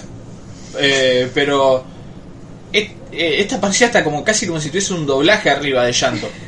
Aparte del llanto ya estaba llamando, tenía un doblaje, entonces ya bueno, mete un "Eh", ahora. eh", y venía ahí corriendo y Y así. de un perro herido, boludo. No, no, terrible. No, no, no. La casa muda esta me la recomendó mi amigo el Santi. De. del laburo. ¿El Santi Santi? Sí, sí, fanático del Fine Footage, porque esta película supuestamente está basada en hechos reales. Eh, fanático del Fine Footage y es una caca, Santi, perdón si estás Lo escuchando. esto. único bueno, reitero, lo único bueno que tiene esta película es que en un momento y al- en los créditos del final aparecen unas Polaroids. Y esas Polaroids están buenas. Le cuento borgiano entre las paletas le puede estacionar un Falcon de costado. ¿Por qué? Tiene unas paletas re a los Melanie Martínez. Claro. Bueno, igual la película no era argentina, así que no sé por qué están bardeando pobre. ¿Quiere que le? Eh, bueno, Y Francisco Aparece- argentino. Aparece el loco Abreu picando una pelota en un penal. ojalá, Ley, ojalá, no sé, estuviese el chino Recoba haciendo jueguito, cualquier cosa te pido, pero no, no, no hay nada. Lo que sí, no, ti- el, el chino, el chino Recoba pegándole afuera, boludo, afuera del área, eso lo- es un espectáculo. ¿cómo le pegaba a los tiros libres Es el lo, chino Recoba? es lo más que hay. Es lo, es lo más que hay. Lo que sí tiene un, un acento muy campesino uruguayo, ¿Quién? el, el dueño de la casa. Ah, sí. No se les entendió una mierda. ¿Pero qué has dicho, che? Porque encima susurraban, es como los gallegos. ¿Por qué hablan tan bajito? Esta película el sonido No, grabado con mi pija. Ah, bueno, lo- eh, Es muy- los efectos es muy de extraño sonido de- son- Es muy extraño ese acento de campechano uruguayo porque es muy cerrado y es como que van hablando y a medida que van hablando como que van bajando el volumen y, y no se le entiende un sorete. Puede ser. Eh, pero bueno, descartada la casa muda no, no nos gustó. Eh, cerremos acá el tema del príncipe anfibio. Príncipe anfibio, eh, es polémico esto de que te ganes un punto por encontrar tus propias películas, pero pasó mucho tiempo y lo creo realmente esto, la explicación que has dado acá, porque a mí me pasa también que mezclo dos historias de dos películas distintas, así que te vamos a dar los puntos y lo vamos a agregar acá al, Excel. Dijiste que El Príncipe Anfibio, una comedia romántica. En un pueblo rural un hombre encuentra un maletín, un bolso con guita y empiezan... Quiere ser actor y tiene su estrella de Paseo de la Fama. Al mismo tiempo un gordo gringo medio... Esta es. Esta la encontraste y se llama... eh, Getting Square, del 2003. Eh, Príncipe Anfibio te dice que no seas payaso, que cómo le vas a dar un punto por su peli. La encontraste. La encontraste. Sí, pero la encontró él mismo, cuenta. Y se puso. Se puso. Y tiene que estar. Para fin de año van a estar las remeras. Para mí no cuenta, boludo. Yo también agarro y me Bueno, digo, bueno, "Uh, la- ¿qué la- película es esta? Me hago el boludo el que, el que no la sé y después dejo bien. pasar el tiempo y la tiro. El principio anfibio le puse. No, yo no creo que lo haya hecho para eso, porque él mismo dijo, no, no, me- no me va a dar el punto. Eh, bueno, está bien, no, no se lo damos, no se lo damos. Lo que sí hay que separar. Eh, porque en Los Ángeles, el que sale de prisión quiere ser una estrella para de la fama de Hollywood. Esta es otra en realidad, según él. Que se le mezcló así, la vamos a poner aparte. Está bien, no cuenta, pero se lo anotamos como la encontró. Eh, Marino dice que tiene dos películas para buscar. bueno, tiralas, Adri, ¿no? Tirá en los comentarios, así lo vemos la semana que viene o anotamos. O tirar acá en el Discord. Eh, ¿Dónde mierda dejé los comentarios? La puta que me parió. ¿Dónde dejé los comentarios? Me cacho en. Acá, acá. Eh, y después decía, bueno, algunas películas no estaban anotadas. La del Listen capaz era más importante, pero como el Listen ya no está, ya no pertenece al podcast, eh, ya quedó en el pasado eso. Pero muy bien el Príncipe Anfibio encontrando cosas. Eh, Concuerdo mucho con lo que dice acá Kira Iker. ¿Qué dice? Ser sobreactuado y dar cringe es ser argentino. Esperen, tiren las películas acá en el chat, porque Franco también tiene una. Tírenla, así las agrego ahora al Excel y las dejamos ahí para que la, la- la busque la gente. Eh, después vi también yo Easy Rider. La mejor película de la historia. En este caso, ojo, seguramente hay gente que podría decir que sí. Easy Rider, sí, no la había visto, perdón. Clásico eterno, clásico mundial, uno de los clásicos más clásicos de la cinematografía hollywoodense setentiana. Eh, Esa es la de los motoqueros onda Crazy Angel. Exactamente, pero que no son Chris, eh, Chris Angel. Main Freak, pero que no son Hell Angel, son hippies, digamos. Mm. Eh, no le dan los caracteres por acá. Ah, bueno, tienen la en el en el Discord. Y si Rider zarpada caca, dice el bache. No, el bache, ¿qué está diciendo? Esta película dirigida por Dennis Hooper. Película que hicieron con Dennis Hooper y Peter Fonda, nuestro querido hijo de Henry Fonda, eh, hermano de Jane Fonda. Eh, escribieron Suena a Sweet Home Alabama. no, no suena Sweet Home Alabama. Qué raro. Leí, pero suena el mejor soundtrack de la historia del cine. Los temazos que tiene esta película. Es más, en un momento no sonaba de Grateful Dead. Y yo digo, ¿qué? ¿No van a poner de Grateful Dead en esta película? Una película de gente que fuma faso y hippie andando en moto. ¿Cómo no va a sonar de Grateful Dead? Y, lo, y sonó al final. Pero. Pará, creo que era de Grateful Dead. Barría el pedo, me parece que no suena. ¿eh? Ah, no, no. No aparece porque Sweet Home Alabama es del 74. Claro. Eh, puede ser que no esté Grateful Dead. Flashé, flashé. Parecía Grateful Dead. Eh, ¿Cuántos fondas hay? Me parece que hay uno más aparte de ellos dos. Eh, hoy día no hay, no hay ninguno, digamos, queda Jane nomás. Eh, Yo pensé que ella era la más grande. creo que la más grande. Ay, se murieron igual. Y bueno, los hombres se mueren antes, según la naturaleza. según los memes eso de Instagram. ¿Por qué los hombres se mueren antes y siempre hay... Vieron que es re triste la vida de Jane Fonda para la infancia. Este también, loco, el loco este también cuenta, que el padre lo recagaba a palo. Eh, no, que la, la madre era, un, era borracha. Sí, la madre estaba mal.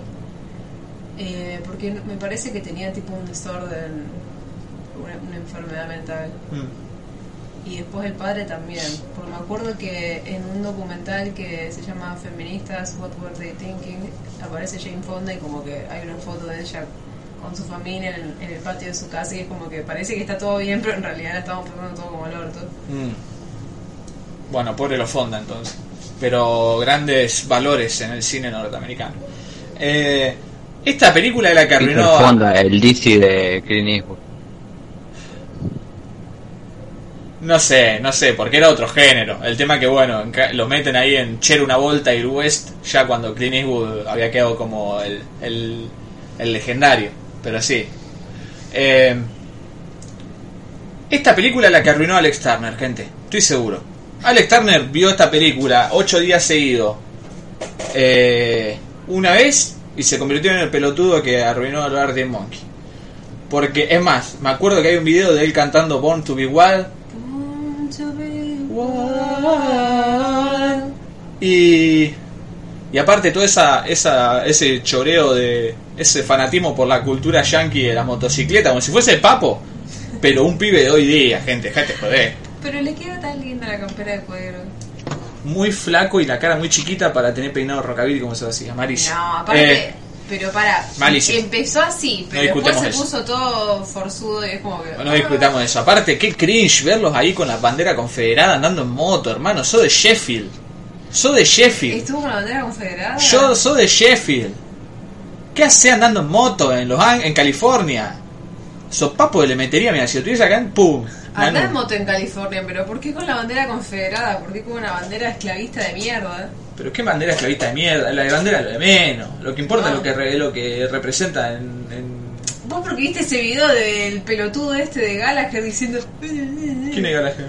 El uno de los dos tarados de Oasis, ¿no te acordás que me lo mostraste vos? Ah, pues, Gallagher? Gallagher, Gallagher. Eh, no, ¿quién no bardeó a Turner Sí, cuando sí. se volvieron yankee? ¿Quién hace lo burla bardeó. si el apellido es así? No sé, la boca, tómate la- Bueno, como le decía, Easy Rider.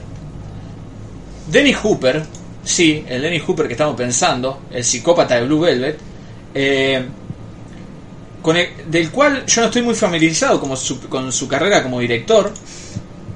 Aparentemente tiene un par de películas, de las muy la que es, esta es la primera. Eh, era un tipo que estaba re loco posta, o sea, el personaje ese en Blue Velvet se ve que estaba bastante basado en él, o no estaba basado en él, sino que le quedaba bastante bien, porque era como un desquiciado falopero, o sea, estaba las drogas lo, estaba como una especie de locura droguística en el momento, entonces era como paranoide y, y, y- y violento y batía a cualquiera y se ve que eso le arruinó la cabeza para siempre. Pero al mismo tiempo era muy crítico de, del círculo en el que se manejaba y tenía algunas inquietudes cinematográficas que iban más por el lado europeo que por el hollywoodense. Eh, y eso lo hacía como una especie de bichito raro dentro del mundo hollywoodense eh, que termina para mí representando muy bien en esta película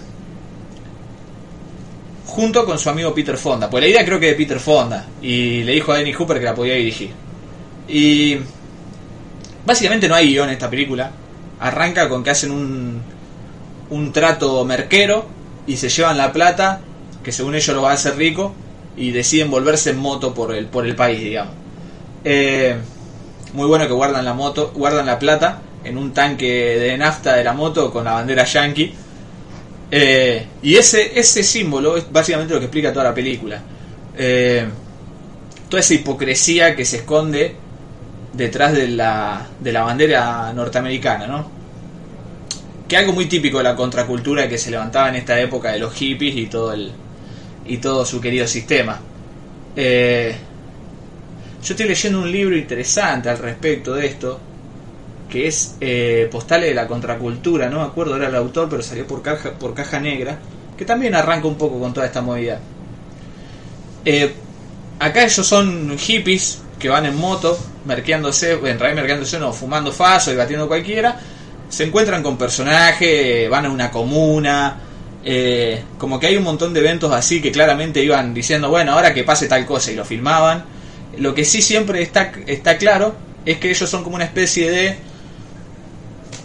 norteamericano está haciendo la suya y siempre hay algo afuera que los rechaza. Eh, algo afuera, me- algo externo a ellos, digamos, pues sigue siendo norteamericano, pero algo externo a ellos que los rechaza. Eh, y todo esto se ve, digamos, representado un poco, más allá de la película, por las reflexiones de Peter Fonda. Y se pone mucho más explícito en un momento en el que aparece Jack Nicholson, un Jack Nicholson muy joven, y lo dice en voz alta, cosa terrible ahí que... Es más, eso probablemente está guionado, y es para mí lo más flojo de la película. Eh, justo lo que no está guionado me parece lo más, o sea, lo mejor. Eh, mire Jack Nicholson. Ah, tenía pelo. Y. No sé. Toda la, la imaginería con el soundtrack hermoso que tiene. Que miren, los principios de los 70 no son. Creo que los finales de los 60 lo que más. No sé, como lo que más me gusta es The Doors. Y no, y no suena The Doors. Pero. No me, no me gustan casi ninguna de las bandas que suenan acá. Pero los temas que ponen quedan perfectos con. Con, con la película. Y. Y está bueno eso, porque termina siendo, más allá de, digamos, la. eh, lo que podría haber resultado de esto, porque, digamos, son dos hippies, pues, pues claramente estaban recontra remil falopeados mientras hacían la película. eh, que se sienten un poco edgy porque su sociedad los rechaza, haciendo una película crítica a eso, sin guion, andando en moto por el país, les sale perfecto. Dennis Hooper sacado, que acá está más tranquilo que en otra película, pero se nota que está bastante duro. Eh, queda, queda bastante bien. Queda bastante bien el mensaje, queda bastante bien la crítica. Eh, vi una review de Tarantino de esta película, está muy bien, que hice cosas como siempre bastante inteligentes con respecto a, a lo que representó en el cine. Pues esta película le salió, no sé, dos pesos y recaudaron 30 millones de dólares, ponele. En, en esa época. En esa época, en esa época, sí, la vio todo el mundo. O sea, se hicieron ultramillonarios. Sí, sí, sí. Y, y Tarantino explicaba cómo hoy día esta película no parece desactualizada. O sea, cómo parece una película posta que no quedó vieja. Pero decía como en los 80 esta película claramente sería como una película vieja. Mm. Y es verdad, hay como cosas que uno con la... Pero que en los 90 volvió a hacer, en los momentos justo que él empieza a hacer cine. eh, di- dice cosas que están muy bien. También dice el final, que el final es una cosa más inexplicable de la película, digamos, pero que no es muy raro cuando... eh, no es cine independiente esto, pero... Las películas así sin guion, digamos, tienen, suelen tener resoluciones extrañas como esta. Pero el final a mí me gustó de esta película y me parece que cierra toda la idea de la película. Que como dice Tarantino, no podría haber terminado de otra forma. Tenía que ser esos personajes representando lo que representan, haciendo lo que hacen en esta película, en ese final. Eh, me gustó mucho. Peliculón Easy Rider. No me lo esperaba y, y me voló la peluca. Y voy a ver más de Dennis Hooper. Me enteré, me enteré que eran fanáticos los dos de Antonioni. Y, y lo invitaron a Antonioni a que, vea- a que vea un screening de esta película. Y Antonioni fue a verlo. Muy bueno eso. Y Antonioni lo fue a ver. Y cuenta la leyenda que Antonioni quedó tan hypeado con la película que lo contrató a Jack Black para que haga después la película esa que hace justamente Antonioni con Jack Black. Con Jack Black. Con Jack Nicholson, perdón. Mi, cerebro ya no funciona, gente. Son las una y diez, no, do- dos horas dormí anoche. El trato merquero. Pero. Pero sí, bastante bien. Para, para un, chabón enloquecido por las drogas como Dennis Hooper. No sé. Me parece bastante. Una película bastante inteligente. Eh, bueno, las pelis perdidas ya saben, pónganla en el Discord. ¿Qué decían acá? Eh, tengo dos películas para buscar. Las Galabaches, para mí me tendrías que dar una en vez de dos. La carretera acá, el Steam Discord. Yo tengo una peli perdida, pero es muy polémica. Uh, Easy Raider, peliculón. Easy Raider, zarpada caca. Al Discord ahora y después la pegan en los comentarios de este episodio cuando suban. En la que sale Nicholson achinado de tan duro que estaba. Bueno, eh, claramente, claramente lo agarraron allá a Nicholson y dijeron: Bueno, vos tenés guion, pero tomá, fumá, fumá, fumá, fumá, fumá, porque se nota tan, pero re el ojete en la, en la escena. Los otros dos se nota están siempre, pero allá Nicholson se nota lo encajaron ahí, pobre. Eh, una película de motoqueros y no aparece Ruta 66 Papu, por Dios. Eh, era, esta película llega, digamos, tarde a la idea del género de, de motocicleta, pero es una para mí particular. Ah, dejá, ya la encontré, era Mosive Frequentation, dice Franco. No, pero tiene, tiene que estar en el tiene que estar en el Excel. Y como ya determinó la logia en general, el que encuentra su propia película no tiene punto. What's wrong with freedom? That's what it's all about. Zarpada frase. Zarpada frase. Bueno, claro. Eso se entendía, se entiende para mí desde el primer problema que tiene en la película. No hacía falta que, que Jack Nicholson lo diga en voz alta. Pero al mismo tiempo, ahora que me pongo a pensar, por algo vos te acordás de esa frase, Francisco Meis, eh, y por algo yo también me la acuerdo y que y quedó y debe haber quedado resonando en la cabeza más de uno. Capaz que no, no estaba tan mal que esté sobreexpuesta esa frase, porque en definitiva el mensaje de la película. Que, o sea, en un momento le dice eh, que está mal con la libertad, digamos. Eh, le, le dice Jack Nicholson a, a Dennis Hooper que la sociedad lo rechaza a ellos porque ellos representan la, la libertad. Eh, le dice, ¿de qué, qué tiene malo la libertad? De, todo- de eso se trata. Porque lo- los Estados Unidos, tanto que se jactan de ser la, de la libertad y de todo eso, Sí, sí, sí. eh, cuando ven a alguien realmente libre, no lo pueden aceptar. Eh, Pastor, no lo quemes. ¿Andaba con la remera confederada o no? Alex. Ah, que me animé el nombre ya. Hay un video de la renga tocando Born to Be Igual eh, con un Spanglish que mamita, que cringe, wichi wichi, wichi, así se hace. ¿Ustedes se acuerdan de la... Busquen eh, la versión traducida de, de Hechizo de Hey Hey My My de Neil Young. En vez de That's the sto- eh, This is the story of Johnny Rotten, dice This is the story, esta es la historia del pobre rocker. Never No. forget. Eh, porque lo- los argentinos son muy ignorantes como para conocer a Johnny Rotten, por supuesto. Ese hechizo, mirá, podría ser un músico de, de Red Hot Chili Pepper, lo podríamos lo podríamos meter ahí en la voz. Bastante Qué tocado el justo que lo nombraste ahora con AC Rider. Cuando todos sabemos que Chizo anda con casco de moto. Chizo con casco de moto. Al final eso que era una remera, era era Wallace, boludo, no sé quién era. Eh, vi Corazones en Tinieblas, la peli documental de Apocalipsis ahora, 10 de 10. La muestra la loco ese, Coppola la, lo caga bardeando. Lo muestran al loco ese, ah, a Dennis Hopper. Coppola lo caga bardeando. Y son dos personalidades medio difíciles. Eh, ya subí mi peli, bueno, ahora lo vemos. El final de Easy Rider me enseñó a no tener código. Muy fuerte el final de Easy. El otro día escuché que se están peleando hasta el día de hoy por los derechos del guion. Me gusta la parte del LCD. Ah, tiene, tiene una parte del LCD que está buena. Uy, encima del LCD en esa época. Sí. Eh, hay una historia. Leí ahí una trivia que. Hay una historia con Bob Dylan. De que. Eh, Dennis Hooper lo quería hacer. eh, tripear mal, digamos, a Jane, a Jane Fonda, no, a Peter Fonda. Y, y Peter Fonda le, decía que no, que no quería tocar algunos temas. Y Dennis Hooper lo presionaba para que lo haga. Y, lo terminó haciendo. Entonces, como que tiene una parte ahí que está, está externalizando una cuestión con la madre y qué sé yo. Y habla con una estatua como si fuese la madre. Con toda la, toda la escena, la, la escena así toda loca visual de, del LCD. Y cuenta que cuando le pidieron el tema Bob Dylan, que suena de fondo, eh, cuando le dijeron que era algo súper personal y duro así, Bob Dylan dijo, bueno, sí, entonces sí. si no, no.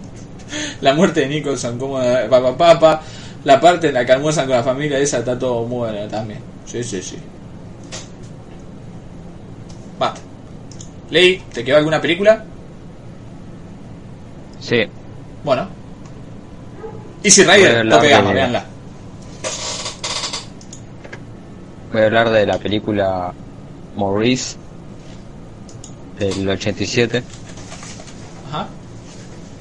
Maurice Leguizamón y... Eh, mm, sí, es es la historia de de dos chabones eh, de la alta sociedad de los años 10 del siglo XX Ajá. que se enamoran y y bueno como es siglo XX los años 10 eh, es todo todo en secreto. Y bueno eh, tiene toda la problemática esa de o sea de, de esos tiempos de que tiene que estar en en secreto eh, que no por ahí no se aceptan a ellos mismos eh, los miedos eh, la persecución eh, un poco la, la paranoia Ujú. que que bueno en este caso es, es algo muy real Eh, y está bueno porque como que hacen eh, como que intercambian roles porque los, los dos viven eh, su vida amorosa de una de una manera muy muy diferente. Si bien al, al principio eh, comparten todo después como que se van alejando como como Toreto y, y Paul Walker en, en el puente Till I see you again. y está buena porque o sea está está ambientada en Inglaterra un país ultra católico Sí. católico protestante o sea, y Hugh Grant joven. sí sí eso me sorprendió porque yo a Hugh Grant lo tengo de ¿cómo se llama esta película? La que. La que hace que. con Julia Roberts La que le queda de niñera al pibito. Ah, no, eh, algo en Notting Hill. Ah, Notting Hill. eh, Notting Hill eh, y después hay otra que hace que, que filma el parto de, de la mujer y todas cosas así muy noventosas muy bizarra. Vos sabés que a Hugh Grant yo lo tengo muy de su escena 2000, que fue cuando yo empecé a ver películas, a tener conciencia de lo que me acuerdo, y Hugh Grant ya era una especie de sex symbol, pero me perdí todo el Hugh Grant de los 90 y lo convirtió en un sex symbol, digamos. Yo siempre lo vi como, ah, este chabón que cuida al pibito en esa película, what the fuck. Ajá.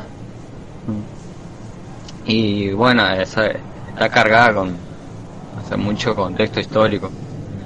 El tema de que ellos sean de, de la alta sociedad y que eso sea aún peor en, en, en todos los casos, porque, o sea, el hecho de que los descubran Ajá, eh, es terrible no solamente para ellos, claro, sino para el, el prestigio y las apariencias que tiene que abordar toda la familia, Claro.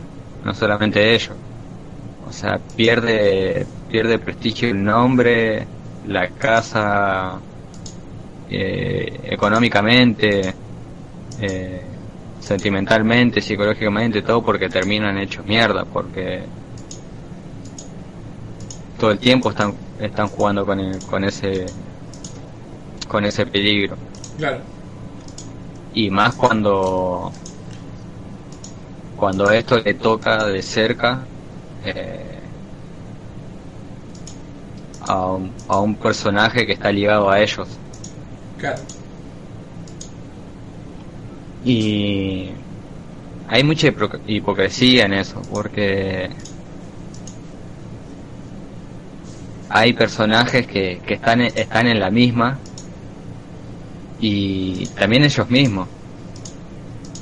Eh, y se entiende el hecho de que bueno sí mira le pasa un- a un cercano mío y yo estoy en la misma pero qué sé yo, lo entiendo, pero no me puedo arriesgar a perder todo por por alguien por el solo hecho de ser igual a mí.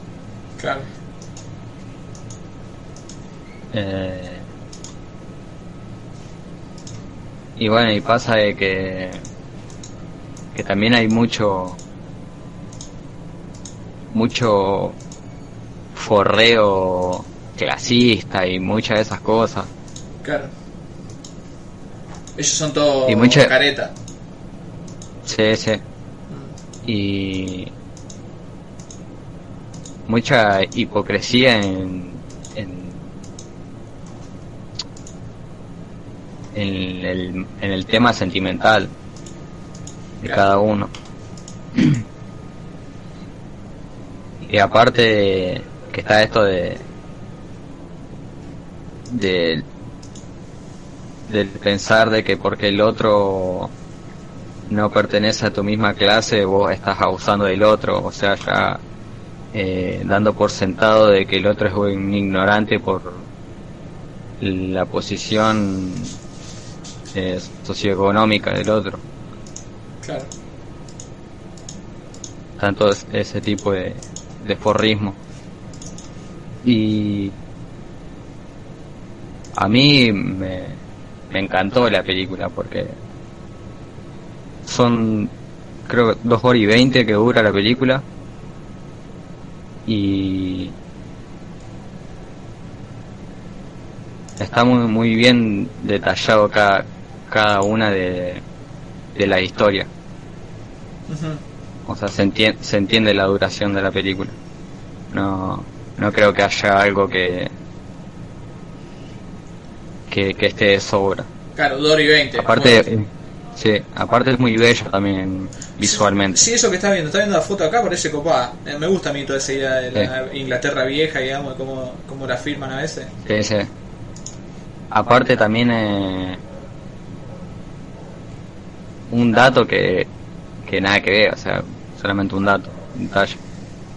Hay una parte que aparecen en una locación de la, la serie esta, ¿cómo que se llamaba? La que mirábamos de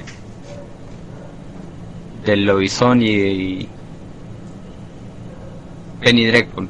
Ah, Penny ¿Viste? Dreadful. El, el, el puerto que aparece en Penny Dreadful. El aparece en esta película. Lobizón Penny Dreadful. Eh, ¿cuál, es- cuál, ¿Cuál escenario leí? El puerto Ah, sí, sí. Penny Dreadful. Justamente, el de lo hizo. Sí. Fuerte. ¿Qué serie es Penny Dreadful? Eh,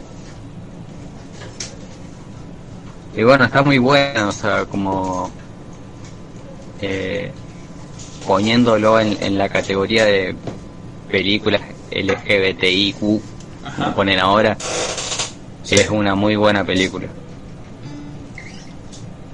Porque Bien. no... O sea, se, se mete y se explaya en, mu- en muchos temas. Bien, no quedó vieja, Eh, creo que, Claro. Sí, sí, y aparte creo yo que es por un, por un tema del contexto histórico que funciona aún más. Porque las películas que veo que hacen ahora se, se centran en, un, en una mirada eh, súper retrógrada de, de, de encerrar el, el tema en, en algo sexual y nada más. Ajá. Sí, la más, la más, digamos, las más cabezas. Eh, Sí, Sí, sí. Algo que me parecía bueno aclarar que nunca aclaramos y me hizo acordar Ley. Nosotros tratamos muchas veces en este podcast todas las cuestiones tanto de género como LGBTQI++. Eh, nosotros no pertenecemos a la comunidad, pero lo soporteamos de la manera que podamos. Y nos interesan esos temas, por eso hablamos al respecto. Eh, Pero nunca queremos hablar sobre la gente, o sea, sobre en el sentido de pasarnos de la raya. Claro. Eh, ¿Qué le iba a decir también? Pero bueno, entonces Lee recomienda Maurice de 1987. Che. De James Ivory. Eh, ¿Qué le iba a decir? Otro disclaimer. Hablamos de The Hunt la semana pasada y nos reíamos de qué sé yo, de eso que el otro. La estuve pensando y no me acuerdo si fue Román Duke o Manuel Mar o los dos que dijeron que atrás de esa crítica, digamos, a los, a los caretas poser eh, liberales había como algo medio eh, eh, venenoso para la izquierda. Y me puse a pensar y probablemente, y me parece que tienen razón en algo en eso. Porque estuve pensando de Hunt y está media basada más que nada, si bien es verdad que la, la contraposición ideológica también está caricaturizada, está medio caricaturizado en el contexto de lo que se estaba inventando, que es lo que plantea digamos, el- Mm. el- la, la trama de la historia, era una mentira y una pelotudez. De que Y- en realidad ellos los ven así. Que ellos lo ven así y que encima ellos sobre, o sea, sobre reaccionan así. Mm, Porque por un par de pelotudes y porque a una mina la echan de laburo quieren liquidar todo. mm. Eh, y me parece que, que puede ser que, que no hayamos leído del todo hasta el fondo. Eh, aparte que eh, metafóricamente se esconde esa idea de la casa de bruja y de uh, ahora los zurdos o cualquier cosa que haga te cancelan, te quieren mandar a matar por... Claro, pero encima ni siquiera como que la imagen que daban no son porque no era gente zurda, son los que a lo que los yankees llaman liberales, pero Sí. no son o porque el zurdo es como que está Claro, del otro lado. Estos son los liberales que son gente que está llena de guita, que se quieren hacer los woke, pero que en realidad hay un montón de privilegios que tienen ellos que no les permiten ver todo el trasfondo y, y, y todas las No, por eso, a mí, a mí también me parece válida la crítica por eso, porque claramente está planteado como que son personas de clase alta que están eh, del ojete, digamos, esto que lo otro, pero detrás de eso está, digamos, la idea de, ah, bueno, ahora no puedo decir nada porque salen esto a cancelarte y a, cancelate y liquidate todo. Eh, que puede ser media peligrosa esa idea. Así que no estaban tan mal ahí, o Román Duque o Manuel Mar, no me acuerdo, pero estaban bien. Eh, La mayor amenaza para la izquierda es la idea que la gente tiene sobre la izquierda. Eh, acá el, el bacha había enloquecido y está cantando el tema de la renga. Chizo de la renga tiene un librito de poemas, lo descubrí con mi faceta de poeta. Por Dios, pasame eso, Luis, porque quiero morirme, muerto. Wonderwall versus la balada del diablo y la muerte. ¿Cuál es la más coveriada? Eso lo determina Stalker ya mismo.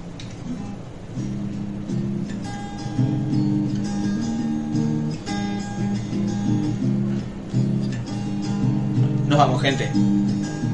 Hasta la semana que viene. Está desafinada, muy desafinada esa Sí. guitarra. Así que nos vamos a ir con este tema que dice así. Muchas gracias a los que nos han hecho el aguante esta noche.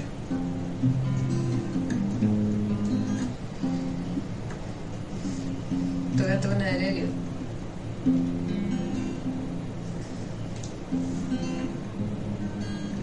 Three Day, Today.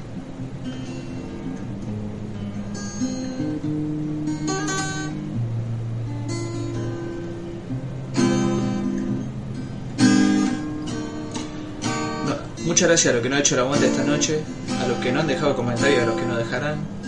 Nos vemos la semana que viene por el mismo canal a la misma hora. Viernes, Stalker Podcast, 10 de la noche, 22. Estaba el diablo mal. Bueno.